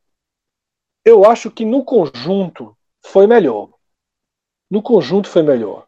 Apesar de ter tido algo muito parecido, que foi um curtíssimo recorte de apagão e muitas ações dentro desse recorte. O Sport levou dois gols do Londrina em cinco minutos. Né? Errou, errou, erro atrás de erro. Inclusive o pênalti. É, fez exatamente muito parecido. Os dois, as duas broncas são muito parecidas. Só que naquele dia contra o Londrina, o esporte criou muito. O esporte criou com muita facilidade. O esporte chegava com cinco, seis jogadores na área em vários momentos. O time foi muito bem para mim naquela tarde na Ilha do Retiro. Então minha resposta é sim pelo todo, mas em termos de criação ofensiva, aquele jogo contra o Londrina para mim ainda é o melhor esporte que eu vi. Tá? E o segundo é o de, Bragan, o de Bragança. Bragança não. É de Bragança. O, o Red Bull segue lá. Ah, o segundo é o de Bragança. Tá? Para mim, eu... esse do Botafogo é o terceiro. É, em é... movimentação ofensiva. No todo, é, eu é acho que o dentro fora de casa era melhor separar, porque dentro de fora de casa são atuações tão diferentes. Então, assim, pode ser assim, de Bragança foi melhor fora e a de Londrina melhor em casa. Porque comparar um jogo são estilos, são estilos tão diferentes. Tipo, o, o futebol que o Sport jogou em Bragança não é, um, não é o mesmo futebol diante do Londrina, um pouco pior. É um futebol diferente, é um estilo de jogo diferente. O esporte não é, o esporte não joga, infelizmente, não joga da mesma forma dentro e fora de casa. A, a, postura muda bastante. Contra o Bragantino, ele conseguiu ter essa postura. Ele, ele conseguiu igualar um jogo difícil. Eu, eu, separo, eu separo óbvio, em casa e fora. Eu não consigo colocar tudo no mesmo balaio, não. Então, considerando só o balaio como mandante, é... assim como você falou que aquele jogo, você prefere o jogo do Londrina, apesar daquilo, por exemplo, eu gosto muito do jogo do, do Brasil de Pelotas. É, eu falo muito desse jogo, é o jogo que o esporte mais finalizou nesse campeonato, Fred. Assim, não, é, não foi, obviamente não foi o melhor do esporte, mas só para dizer assim, o esporte não ganhou o jogo, fez 0 a 0 Mas é um jogo que, que fica como exemplo. jogou como. O esporte fez tudo que era possível, né? Tudo velho? que era possível, tudo que era possível. E o, e o goleiro também, o goleiro do Brasil de Pelotas. É, um, teve um. Acho bola raspando a trave, enfim, foi atuação dentro do campo ruim, para mim excelente, mas não venceu. O jogo do, contra o Londrina, ele pega com esse do, do, do Botafogo pela seguinte questão: que você eram dois adversários de, competitivos e você ser superior contra dois adversários, ou seja, mostra que o esporte consegue, ele, ele consegue ser competitivo contra basicamente a grande maioria, ou, quase todos os adversários desse campeonato. Agora, assim, é um time que só tem seis vitórias em 16 jogos, é um negócio assim impressionante. Mas que é um time que consegue ser superior, mas que não vinha conseguindo ser. Foi muito contra o Londrina, como você lembrou, e contra o Botafogo, para mim, foi do início ao fim. É, e, a diferença está no pênalti convertido, porque o Londrina converteu o pênalti, né? Aí depois empat, é, ele empatou no pênalti ou diminuiu no pênalti? Acho que ele diminui. Tu lembra? Eu não acho que ele diminui no pênalti. Eu não me lembro agora, Cássio, a ordem dos fatores. É porque teve a cobrança de falta. Ele empata no pênalti. E, acho que ele e faz o pênalti. É, a diferença é. desse para ter um aperreiozinho sem que o adversário tivesse feito nada era só o Rafael Costa não ter isolado a cobrança de pênalti. Se ele faz aquele gol ali, o esporte é, ia ter um aperreio num jogo que não tinha aperreio. É Mas... verdade. O, o esporte flertou com o drama, mas só flertou. Não chamou, não tirou é. para dançar o drama não dessa vez. É, e para você ver, que era só questão de, de, do placar, do número de gols do placar, porque mesmo com um a menos isso não aconteceu. Não, foi controle, foi, foi, foi cinco, foram cinco minutos, Cássio. E, e para deixar batido, a essa atuação, terça-feira já é fumo, porque é, é meu Deus do céu. Veja só, Empatou. Não, não, é, a gente fala aqui, mas é bom repetir. Empatou com o Coritiba 10 dias sem jogar, Fred. 10. 1, 2, 3, 4, 5, 6, 7, 8, 9, 10 dias. Aí vai jogar Criciúma, fumo, uma semana. Aí finalmente faz uma coisinha. Ó, terça-feira já é lá em Goiânia. Tipo, a gente tá gravando esse telecast, mas já tá no avião. Meu irmão. é bronca. Isso aí é uma coisa mais clássica do mundo. Isso aí é é, quando o esporte vence, o cara comemora, olha para a tabela e já fica triste. Porque, meu amigo, já é muito rápido. É, é muito, é sempre é fora, muito rápido. É sempre complicado. É, é isso. É, a gente vai pegar o elevador para uma outra parte da classificação, mas eu queria aqui contar um, um, um relato bem legal, né, que no sábado, né, um dos motivos de o telecast não ter conseguido sair, como a gente sempre faz após a partida, foi que foi meu aniversário no sábado, aí Rodrigo aí, que tá operando o programa, tava fazendo 10 anos de namoro, de casamento, da, do rolo dele aí, que ele depois explica se é namoro, se é casamento. Mas é, foram vários pequenos obstáculos que foram se somando, somando, somando, e a gente não conseguiu gravar com a velocidade que é de costume. A gente, como vocês já foi explicado, vocês ouviram até aqui, a gente empacotou dentro desse programa da Série B.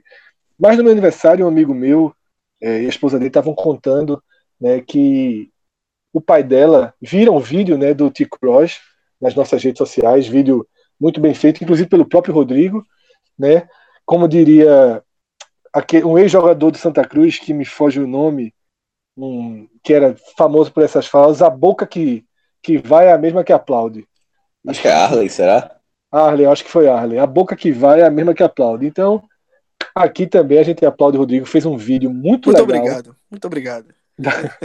Naquela noite em que eu, Celso, Cássio e o próprio Rodrigo, afinal estava dentro do carro para isso, a gente fez um vídeo, teve uma experiência com o T-Cross, Celso foi dirigindo, eu voltei com o carro, no outro dia Rodrigo cresceu violentamente aí, né, passou aí um, não vou dizer que passou uma tarde, mas passou alguns minutos para levar o T-Cross lá na 19 e, pô, um puta carro, né? E naquela noite, Cássio, único, os únicos momentos bons que a gente viveu foram dentro do T-Cross, né? Porque chuva na cabeça para é, entrar no estádio. chuva para entrar no estádio. Celso, que também usa Volkswagen, deixa, relógio levou o carro de Celso para o estádio. A relógio comprou o jantar da gente, deixou o carro três estacionamentos depois.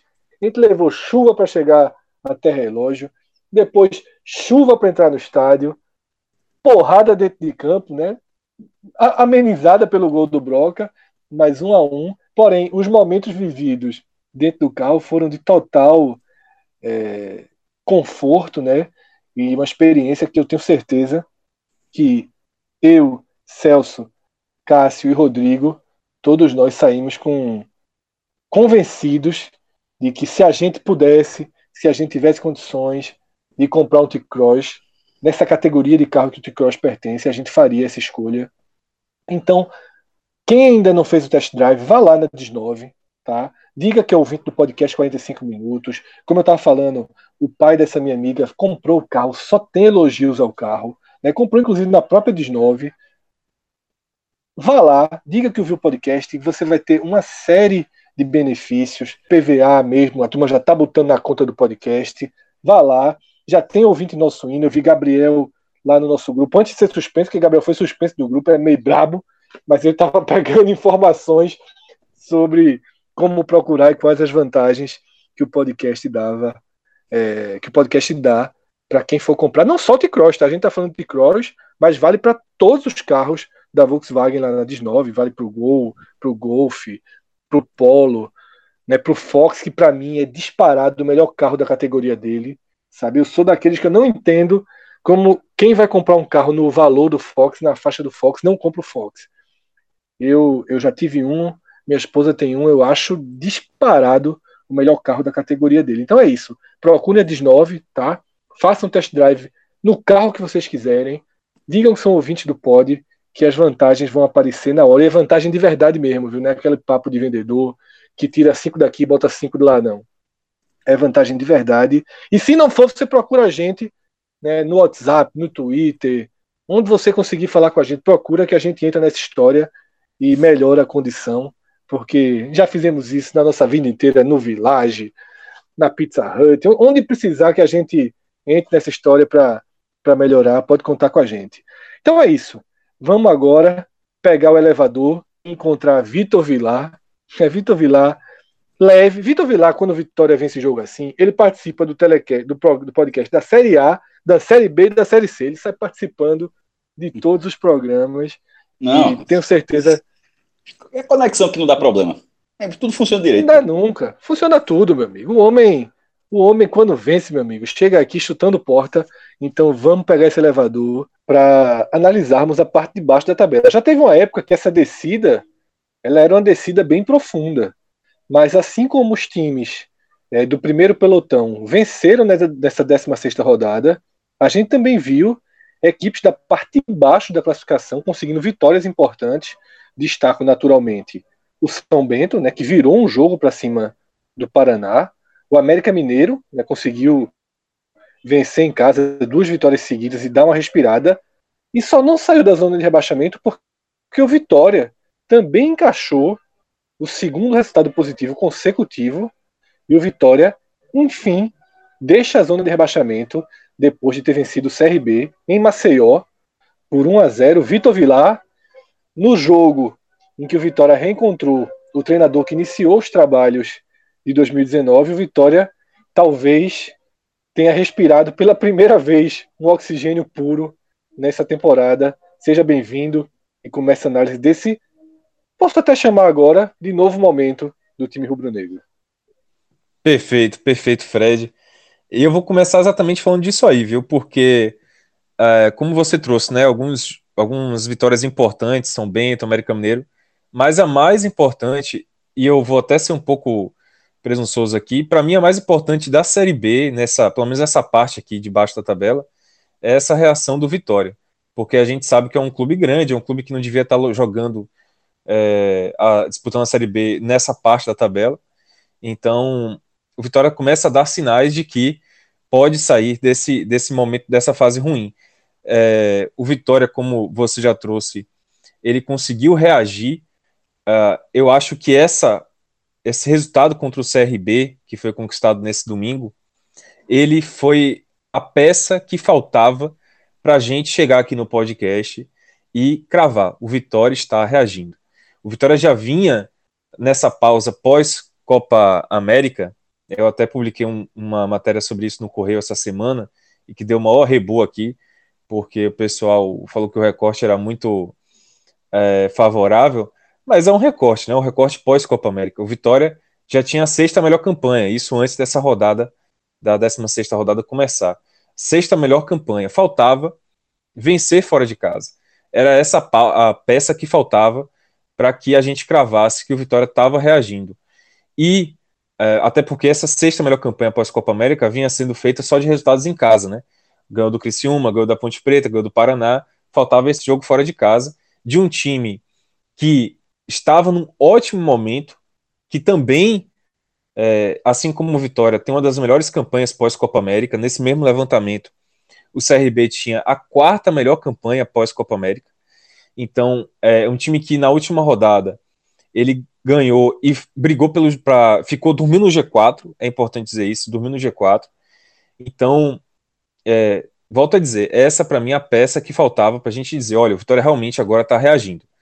E primeira vitória fora de casa, como eu falei, na Série B, mas é, esse, o fator vencer fora de casa, é algo inédito ou raro, escasso para o Vitória, não só na Série B, mas como um todo, como um todo para o Vitória não só em 2019, mas nos últimos anos, tá? O Vitória, ele em 2019 só ganhou fora de casa uma vez, tirando essa partida do CRB. Ele só tinha ganhado uma partida fora de casa, que foi contra o Jacobina pelo Campeonato Baiano. O Jacobina um time fraquíssimo, um time que brigou para não cair no Campeonato Baiano. O Vitória ganhou de 2 a 1 de virada, num sufoco danado. Se a gente pegar o último ano do Vitória, quer dizer, do dia 18 de agosto até o dia de 18 de agosto de 2018 até 18 de agosto de 2019, a gente só tem uma vitória, é, digamos assim, por um campeonato brasileiro, que é o jogo da Chapecoense. O Vitória ganhou da Chapecoense de 1 a 0 pela Série A do ano passado. Então, de grandes campeonatos, Copa do Brasil, Copa do Nordeste, é, Campeonato Brasileiro, antes desse jogo do CRB, o Vitória só tinha ganhado da Chapecoense em um ano. Em um ano. Então, é, isso mostra a importância desse resultado para o Vitória nesse momento. E aí, é, só para terminar, o Vitória ele volta a escapar da zona de rebaixamento, o que é um passo importante, até para a gente dizer, o Vitória começa a ter, como você disse, uma respirada melhor, é, começa a respirar novos ares, e isso acontece depois de 12 rodadas seguidas na, na, no Z4. Vitória ele entrou no Z4 na quarta rodada, depois de perder do São Bento em casa, também de virada, e ficou lá até esse momento, até essa 16 rodada. Então, é, para mim, é, é, é, já é, é, fato. O Vitória está reagindo na Série B e, e o futuro hoje do Vitória ele é mais promissor, é mais confiável do que a coisa de dois meses atrás, antes ali da pausa da Copa América. Vilar, Faz tempo que você não falava de forma tão leve, viu? Mas é compreensível. E segundo ponto, concordo demais com o que você falou. Tava, é, tava assistindo o CRB e Vitória com a tela dividida com São Paulo e Ceará. o CRB pressionou bastante, mas o Vitória começou a, a ser um time competitivo. Um, time parecia ser um time frouxo na, no início da competição. É, essa, essa reação, se, se não vai ser uma reação de acesso, porque o campeonato ficou muito longo, mas ao mesmo tempo, a gente. O, tanto o Vitória como o próprio América Mineiro, que foi o time que acabou ficando em 17 lugar por causa dessa saída do, do Vitória. Mas eram dois times assim, dois estranhos no ninho, no Z4. O América Mineiro, pela organização financeira que ele tem, e o Vitória por ser o Vitória. O que não, tem é, muito predicado, não. Se fala o Vitória e pronto. O Vitória está jogando na segunda divisão, não podia ser o lanterna da segunda divisão. É, eu não achava que a reação ia ser tão acentuada no pós-Copa América, porque essas transformações é aquele, é aquele, tipo de transformação que o torcedor espera. Que você torce para que aconteça. Mas que na prática quase nunca acontece. Mas dessa vez com Vitória, o time estava com, tava começando uma série de ganhar em casa, perder fora, e agora com, começa a pontuar fora, aí já dá uma mudançazinha de chave interessante, para finalmente, como você frisou, tem até colocado isso no post também, que são 12 rodadas, meu irmão. É muito tempo, é, é, é dois terços de um turno dentro da zona de rebaixamento. Então, a, a segunda-feira do Vitória, depois da galera fala segunda-feira de segunda, né, da segunda divisão, mas essa segunda-feira do Vitória vai ser uma segunda de, de menos aperreio, com, e já programando para o jogo da quarta-feira, encerrando a 17 rodada. Rodolfo, é, a gente que vem participando aí de todos os programas, quase todos os programas da Série B, de certa forma, é, a gente pode dizer que encara com naturalidade essa reação, tanto do Vitória quanto do América. Né? Eles dão um passo para pelo menos sair daquela situação de potenciais rebaixados para serem times que vão brigar diretamente e no sentido literal do verbo brigar para não cair, né? Já conseguem, mesmo a América dentro, a gente também já vislumbra uma América com rendimento mais forte, não por acaso eles vêm de 100% de aproveitamento aí nas duas últimas rodadas. É verdade, Fred. É, o curioso é que eles vão se enfrentar na próxima rodada, né? O Vitória recebe o América Mineiro em casa. É, um confronto aí que ou vai ser indigesto para um ou para os dois, a depender do resultado dos times de baixo que estão se movimentando, né? Agora, para o Vitória, realmente foi um é uma jornada bem bem difícil, porque ele entrou na zona de rebaixamento na quarta rodada após a derrota para o São Bento. De lá para cá, ele passou um período é, só em queda, né? Entrou em 17, caiu para 18, 19, chegou na lanterna, foi 20 lugar na oitava rodada e ficou lá até a décima, só saiu quando venceu o Criciúma oscilou, chegou em 18º, é, foi pro 17 voltou pro 18º, tinha voltado pro 19 depois da derrota pro Brasil, e aí agora finalmente sai da zona de rebaixamento, né, um martírio bem longo e variado, e o América é, não tinha nem tido a sorte do Vitória de viver as primeiras rodadas tranquilas. O América tá, tava na zona, ainda tá, né? Desde a terceira rodada, é mais de 90% do campeonato dentro do, da zona do rebaixamento. Mas realmente são times que a gente já pontuava desde o início da competição, que previa é, um campeonato difícil por conta do início turbulento, da, das trocas de treinador, mas a gente não esperava que a reação demorasse tanto a acontecer. Agora, é necessário pontuar, e vamos certamente fazer isso ao longo do programa, é, a gente não pode considerar que o, o, campeonato deles mudou. É uma tecla que a gente vem batendo frequentemente. O, a reação está iniciada e como o Vilar falou aí, não há como contestar. Agora, o campeonato dos dois, momentaneamente, ainda é de briga contra o Z4. Se a crescente continua, em poucas rodadas isso muda, mas a gente não pode colocar o patamar nem de Vitória nem de América, por mais que o prognóstico caminhe para a mudança, a gente não pode dizer que a situação deles no campeonato mudou. Não, sem dúvida. E só para ter uma, só para ilustrar isso, quando o Vitória estava naquela, naquele momento terra arrasada e a gente citava ainda a possibilidade de uma super reação, o espelho que eu chamava de fantasma do Vitória era o Goiás do ano passado, né? Que tinha números que você jogava aquela estatística na mesa e ah, o Goiás fez, por que não Vitória pode fazer? E só para ilustrar, nesse momento do campeonato, a reação do Goiás já tinha levado o Goiás para 24 pontos. Tá? O Goiás que lá atrás, na sexta, sétima, oitava rodada, quando, tava no, quando o Vitória estava no fundo do poço, tinha uma simetria entre o Goiás de 2018, que subiu, e o Vitória de 2019, agora, mesmo depois de dois resultados positivos, o Vitória ainda está a sete pontos do seu fantasma, né? do, seu, do time que era para ele é, perseguir de forma mais é, próxima se quisesse pensar numa campanha de acesso. Mas eu até catei outro exemplo ano passado, nessa mesma 16 rodada, o Londrina tem os 17 pontos que o Vitória tem. O Londrina não subiu, o Londrina foi um time de meio de tabela, mas terminou com 55 pontos. Cinco pontos abaixo do quarto colocado. Então, Vilar, se a progressão é, da matemática atual do Vitória for mantida dentro de campo, talvez em algum momento, talvez em algum momento, a gente faça uma conta do tipo: se ganhar os três próximos jogos encosta, se em algum momento do campeonato isso pode acontecer se o Vitória entrar numa progressão de pontos como a que vem tendo desde a parada da Copa América. E eu queria que a tua resposta é, já começasse a desmembrar o que aconteceu em Maceió, porque apesar dos três pontos, o Vitória foi um time que sofreu pressão, que não teve o jogo sob seu controle a partida inteira. Pelo menos não teve a bola sob seu controle. Eu queria que você dissesse se teve, se pode considerar que teve o jogo sob controle, se foi uma pressão natural do CRB ou não, se o Vitória suportou bem. Então eu queria uma análise mais detalhada do que, é que aconteceu na tarde desse domingo no jogo que fechou a rodada. Pois é, assim, Cássio brincou que eu tô leve, mas eu tô leve tem pouco tempo, bicho. A gente tá gravando aqui depois do jogo. Eu só comecei a ficar tranquilo depois do apito final. E todo torcedor do Vitória, com certeza, está sentindo a mesma coisa, porque foi um jogo em que o Vitória ele ficou exposto até os últimos minutos. O Vitória passou sufoco ali na reta final, é, o segundo tempo nem tanto, mas assim, falando da partida como um todo, o primeiro tempo do, foi muito morto, foi um primeiro tempo é, fraco mesmo, assim, sem muitas muito a, a se destacar. É, o Vitória ele aceitou ah, o jogo de, de, Parece que Carlos Amadeu, que é o novo técnico, né? Inclusive, é, esse foi o segundo jogo dele, ele ganhou o segundo jogo. E a gente ainda está descobrindo como é que Amadeu vai se comportar à frente do Vitória.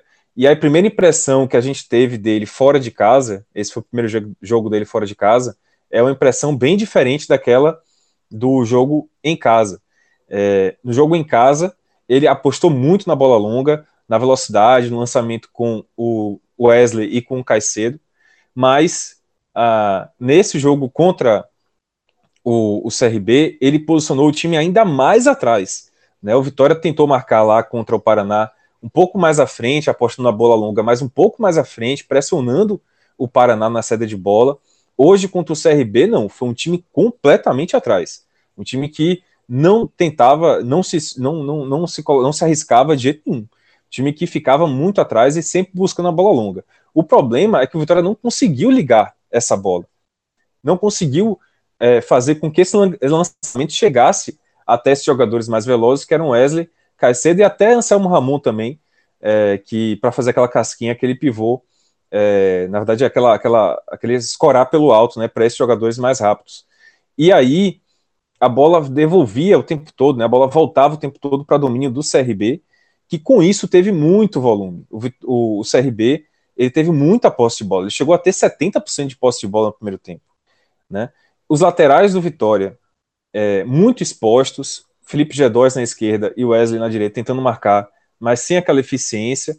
E aí, como os dois eram desfalcados, né, eram, eram reservas, o Capa pela esquerda, o Van pela direita, os dois são reservas, tá sem o Matheus Rocha suspenso e o Chiquinho machucado, a coisa ficou ainda mais complicada. A Vitória ele sofreu no primeiro tempo. É, o CRB teve alguns momentos ali que ele parecia que ia fazer o, o, o gol, parecia que ia é, abrir o placar, mas não chegou a ter uma chance muito, muito, muito, muito clara, sabe? Martinho Rodrigues apareceu bem, umas cobranças de falta do CRB, em algumas finalizações, mas assim, não houve aquele lance em que o CRB, que o Vitória falasse, opa, escapei. Houve um volume, mas não houve um, um lance crucial. O lance crucial foi a favor do Vitória. E aí que eu tenho a falar sobre a reação que Fred me pediu. Essa reação que o Vitória está tendo, é, ela é fundamentada, ela é calçada em cima de jogadores que chegaram no Vitória e estão fazendo a diferença. Quem fez a diferença hoje, para mim, é, em alguns momentos lá atrás, foi Felipe Gedóis, Foi. O Felipe G2 fez muita diferença na, é, contra a Ponte Preta, por exemplo. É, nesse jogo agora, no jogo contra o Paraná e nesse jogo agora, foi o Jordi Caicedo. É, ele recebeu, na única bola longa, enfiada realmente por Vitória, é, nesse contra-ataque, ele recebeu do Wesley em velocidade.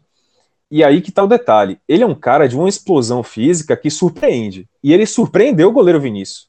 O goleiro Vinícius achava que ele não ia chegar na bola. Ele chegou. E aí ele tocou a bola para tirar do goleiro. E aí o goleiro foi todo na perna dele. Foi um pênalti indiscutível. E é um pênalti que foi é, provocado pelo jogador ao surpreender na velocidade. Ele chegou muito rápido na bola. Ele surpreendeu a marcação. E aí o pênalti bem cobrado pelo, pelo G2. Acabou que o primeiro tempo, que estava completamente ruim para o Vitória, foi um primeiro tempo que terminou. O empate já era bom para o Vitória. O empate já seria um bom resultado. Com 1 a 0 no placar, foi muito, muito, muito melhor do que o esperado. E aí o segundo tempo o Vitória pôde administrar. É, o CRB parece que pressionado ali pela situação dele, né, que empatou e perdeu nos últimos jogos em casa, empatou, não lembro quanto aqui, mas perdeu do Cuiabá no último jogo em casa. É, o CRB me pareceu mais desorganizado no segundo tempo. O CRB, no início do segundo tempo, ali, durante 40 minutos praticamente, ele não assustou o Vitória, ele cercava, tinha posse de bola, mas não assustava de fato, não criou uma grande chance. E o Vitória continuou apostando na velocidade de Caicedo, na bola longa. Ele teve uma oportunidade no início do jogo, ele chutou para fora, cruzado errado. Depois ele teve mais uma oportunidade lá para o meio do segundo tempo, em que ele puxou pela esquerda em velocidade, acabou indo demais para o fundo, e aí em vez de chutar de esquerda, ele chutou de direita, e sem ângulo nenhum, o goleiro fez uma defesa fácil. Mas é importante dizer que ele teve outra jogada também que ele puxou em velocidade pela direita, e Vitor Ramos foi todo no corpo dele, amarelou o zagueiro do CRB. Então, assim, é, o Vitória construiu essa, esse resultado em Maceió em cima de uma jogada que ele não tinha. Essa jogada de velocidade, de bola longa, com jogador de explosão, não era algo que o Vitória tinha antes da chegada desse equatoriano. É, é um reforço que oferece uma arma a mais para o Vitória. Né? E essa arma foi muito bem usada nesse jogo contra o CRB. Só para fechar, ali na reta final, eu falei que o, o CRB ele é, não incomodou o Vitória durante 40 minutos. Na verdade, foi o Vitória que incomodou mais com essas subidas de Caicedo. Mas na reta final ali, a partir dos 40 minutos, o Vitória ele se expôs mais e aí o CRB chegou. Teve uma jogada com o Brian pela esquerda que a, a defesa afastou duas vezes. É, e aí o, o, CRB teve uma jogada com o Willi também no final, que ele acabou desperdiçando. Então o CRB ele teve oportunidades ali no final e o Vitória conseguiu escapar é, de, de tomar um gol, conseguiu resistir bem, e acaba que esse resultado é muito bom, muito bom para o Vitória, mas não foi aquele jogo que a torcida vai bater no peito e dizer que jogo do Vitória, que maravilha de atuação.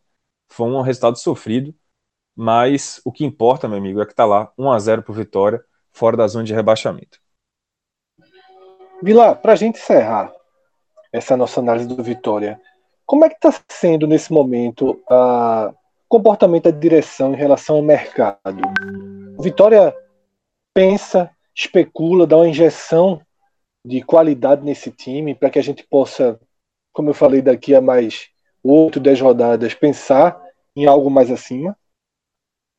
Fred, é, isso, essa pergunta é muito importante porque a gente, como eu falei aqui, a nossa impressão, a impressão da imprensa, a impressão da torcida, é que os reforços que chegaram ao Vitória nos últimos meses, é, diferentemente daqueles reforços da primeira leva de Paulo Carneiro, né, logo que ele chegou e trouxe jogadores como é, Marcelo, Romisson, Dedé, Van, Gabriel Bispo, ele trouxe uma leva de jogadores ali, Ítalo e tal, eles não surtiram efeito, né, não foram jogadores que qualificaram o elenco.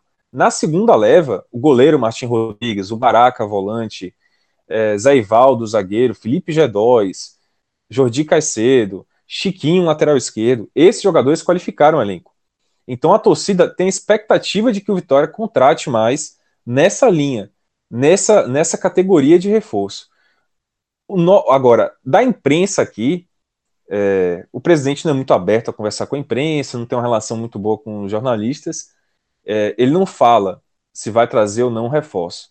O sentimento que a gente tem, a apuração que a gente faz, é que acabou o Vitória dificilmente vai voltar a contratar. O Vitória dificilmente vai poder ir ao mercado nesses, nesses próximos, nas próximas semanas. Só surgiu uma grande oportunidade. Porque o dinheiro. Acho que nem deve. Então. Desculpa é, é... interromper, mas só para pontuar aquela, aquela, aquela nosso velho papo. O Vitória já contratou demais. É, a gente já trouxe esses números aqui em inúmeros podcasts. Segue sendo o time com o maior número de jogadores utilizados na competição. Claro, não vou chegar aqui e dizer que se aparece um, um jogador é, de um nível técnico muito acima de uma Série B, como é, o G2 é, como o próprio Caicedo está aparentando ser, você não vai negar. Mas contratar por contratar, ou então é, forçar né, o orçamento para trazer mais jogadores a um alto custo, que talvez invi inviabilize o ano que vem, eu acho que o mais seguro para o Vitória é tentar focar nessa reação da forma que ela está acontecendo, no tempo é, bom para acontecer, né? Porque o turno nem virou ainda, então de repente o Vitória já consegue chegar na 19 rodada, é, 19, 20 rodada, numa condição que ele diga: não, meu campeonato agora é outro. Se eu encatar uma série de, de vitórias aqui, eu posso pensar no acesso ou qualquer coisa do tipo, mas eu não, não apostaria muito no. É, eu não, não mudaria muito o elenco atual, porque tá sendo um momento que o Vitória tá ganhando corpo. E finalmente, depois de é, quase nove meses de temporada, jogadores estão tendo sequência. E se você ameaça isso com a nova reformulação, a oscilação que é, ainda vai acontecer, não, não tem como evitar, é, ela vai ser ainda maior. E aí corre o risco do Vitória talvez voltar para o buraco de que ele acabou que, é, que ele acabou de deixar. Minha estratégia seria essa, né? Eu não, não forçaria o mercado. Se aparece uma situação interessante da qual é, você pode ter a oportunidade, tudo bem, mas você é, ficar caçando não, não seria o que eu faria se fosse o Paulo Carneiro. Mas ele está tendo sucesso aí de, é, com algumas ações com a, com a qual eu não concordo. Então, é, com o conhecimento dele de clube, do próprio Carlos Amadeu, talvez reforçar seja uma coisa que potencialize ainda mais essa, é, essa arrancada. Tô com o Rodolfo nessa. Assim, a... porque naquela, só para quem não viu, o debate anterior, um a um, Vilar. Um o, de, o, debate anterior foi aquele que Rodolfo já defendia uma, uma questão de, de não mudar mais técnico, até mesmo se fosse uma, uma, uma curva mais negativa que não está acontecendo de rebaixamento, de começar de fato a pensar 2020 para ter um clube menos menos desestruturado na próxima temporada. E ali eu fiquei com o Vilar. Eu era da linha de fazendo todas as loucuras que existissem pela frente para evitar o rebaixamento, porque eu acho que é, a dose do remédio é muito pesada. Mas agora eu tô mais pro lado de Rodolfo, viu, Vilar? Porque é, a reação pensando no acesso ela é muito complicada. E aí pode deixar todos, todas as feridas abertas, todos os problemas para 2020. Se esse time já, já chegou até aqui com o que tem, eu de fato não faria nada que não fosse muito pontual. Ah, perdi um lateral esquerdo, vou repor aqui. Mas fazer um pacote, fazer uma injeção de um cara muito qualificado, eu já teria minhas dúvidas nesse momento. Por isso que não sei nem se você vai entrar também para ficarmos todos juntos dessa vez, mas é, nessa daí eu concordei com a visão de Rodolfo. Rapaz, veja só, é, oficialmente o Vitória ele também está pensando assim, porque é, a única declaração oficial que a gente teve sobre isso foi na apresentação de Carlos Amadeu. Eu, eu perguntei, inclusive, para ele sobre reforço. E ele falou: não, a nossa política aqui é a seguinte: a gente vai, já tem um elenco muito numeroso, o Vitória já fez muitas contratações esse ano. É, a gente tem jogadores que ainda não tiveram tantas oportunidades, não tiveram tanta sequência. A gente vai observar esse elenco que está aqui já, até porque aí não foi falado por causa do Amadeu, mas é algo que a gente já sabe da imprensa. O Vitória estourou o limite de, de orçamentário. Assim, o Vitória não tinha condição de contratar é, e contratou mesmo assim ali na, na, na digamos assim, na, no tiro de desespero né? Trouxe alguns jogadores ali, falando, ó, traz aí que a gente vê como vai pagar. Então, é, a política do Vitória é essa. No momento, eu acho que dá para fazer isso. Por quê? Aí eu vou estar tá com o Rodolfo, tô com o Rodolfo, tô com você, Fred.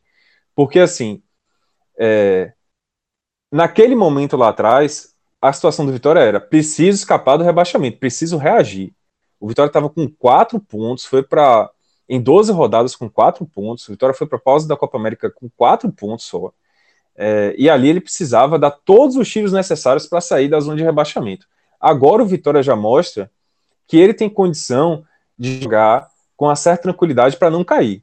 Ficar ali no meio da tabela, fazer um campeonato da Série B sem susto.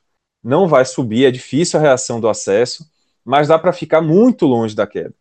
Então, é, nesse momento, eu acho que é tentar realmente fazer esse campeonato tranquilo para planejar o ano que vem, para poder é, trabalhar melhor o ano que vem e não ficar gastando ficha, gastando tiro nesse ano 2019 em busca desse acesso que hoje é muito, muito, muito, muito difícil. E a gente tem que ser honesto. Ainda que o Vitória já tem torcedor aqui falando o seguinte: rapaz, se a gente ganhar do América Mineiro, é 20 pontos. Os caras lá no G4 tá com 23, 26, estão brigando nessa, nessa, nessa linha aí dos 23 26. Dá para chegar, é pouca diferença. Mas assim, esse é o torcedor empolgado, né? A, dire a diretoria não pode ser assim, a diretoria tem que ter um pouquinho mais de pé no chão. Então eu tô com vocês aí, viu? Eu acho que é, é para segurar um pouquinho e, e, e aí, de repente, rapaz, se, se lá no final, né, de repente a, a Série B continuar embolada e o Vitória der um, um indício de que encostou no G4, aí de repente você pode fazer um esforço. Mas hoje está muito distante da realidade do Vitória. E na verdade a conta do Vitória ela é aquela boa e velha conta que pouquíssimas vezes dá certo de dois jogos seguidos em casa, né? O Vitória recebe o América e depois recebe o Operário. Então, o torcedor que está terminando esse telecast agora está olhando esses 17 pontos, e pontos aí vendo 23. Nunca dá certo. Mas é, muita gente sempre faz essa continha. E opa, tô com 17, dois jogos em casa, 23. E aí, meu amigo, com 23 o Vitória já vai estar tá, daqui a duas rodadas ali entre a décima, décima terceira posições, que hoje esses times estão é, o décimo hoje tem 23, né? O décimo segundo tem 20. Eu acredito que seria mais ou menos por aí o posicionamento do Vitória para uma virada de turno. Já seria uma virada de turno interessante, mas muita coisa tem que mudar no time. Não é só ficar olhando o desempenho e aquilo que eu perguntei que Vilar já explicou quando ele destrinchou a vitória sobre o CRB. Precisa mudar mais o time. O time precisa ser mais forte. O Vitória não tem futebol, ainda que o desempenho pós-Copa América seja é, muito próximo de G4, né, talvez até já de G4, né, a última levantamento que a gente tinha, né, a gente não atualizou ainda os dados pós-Copa América, mas é desempenho de quem briga para subir. Isso ninguém tem a menor dúvida. Agora, vamos ver por quanto tempo o Vitória consegue manter esse desempenho, até porque para subir efetivamente ainda vai precisar acelerar esse desempenho para poder pagar toda a conta desse período ruim compreendido aí entre a quarta e a décima. Não vou chamar de décima quarta rodada, porque a décima quinta e a décima sexta foram duas vitórias, a gente não pode chamar de período ruim. Então é isso, dessa forma a gente vai encerrando esse programa especial da Série B, programa que foi longo, né, que passeou aí por todos os acontecimentos da 16 rodada, mergulhando nas duas vitórias dos dois clubes rubro-negros do Nordeste, o Esporte, né, que fez 3 a 0 no Botafogo, e o Vitória que fora de casa derrubou o CRB por 1 a 0. E você, nessa altura do campeonato, já sabe, a gente se reencontra na programação regular do podcast 45 minutos. Segunda-feira tem podcast raiz. Na terça-feira já tem telecast de Vila Nova Esporte, 17 rodada da Série B já rolando. E na noite de quarta-feira, mais uma vez o Vitória praticamente fechando a rodada, né? São dois jogos na quarta-feira. O Vitória recebe o América Mineiro e depois Ponte Preta e CRB se enfrentam em Campinas. Então, vá anotando aí. Edição Raiz, segunda-feira, telecast de Vila Nova Esporte na noite de terça e na madrugada de quinta, já, porque esse jogo vai terminar 11h30 da noite, a gente vai virar essa madrugada aí de quarta para quinta, tem a edição especial desse podcast da Série B, rodada 17. Estamos chegando aí ao final do primeiro turno e o campeonato vai começando a ganhar uma cara mais sólida. Então é isso. Obrigado a todos que participaram. Obrigado a todos que ouviram. A gente se encontra na próxima. Valeu, galera. Tchau, tchau.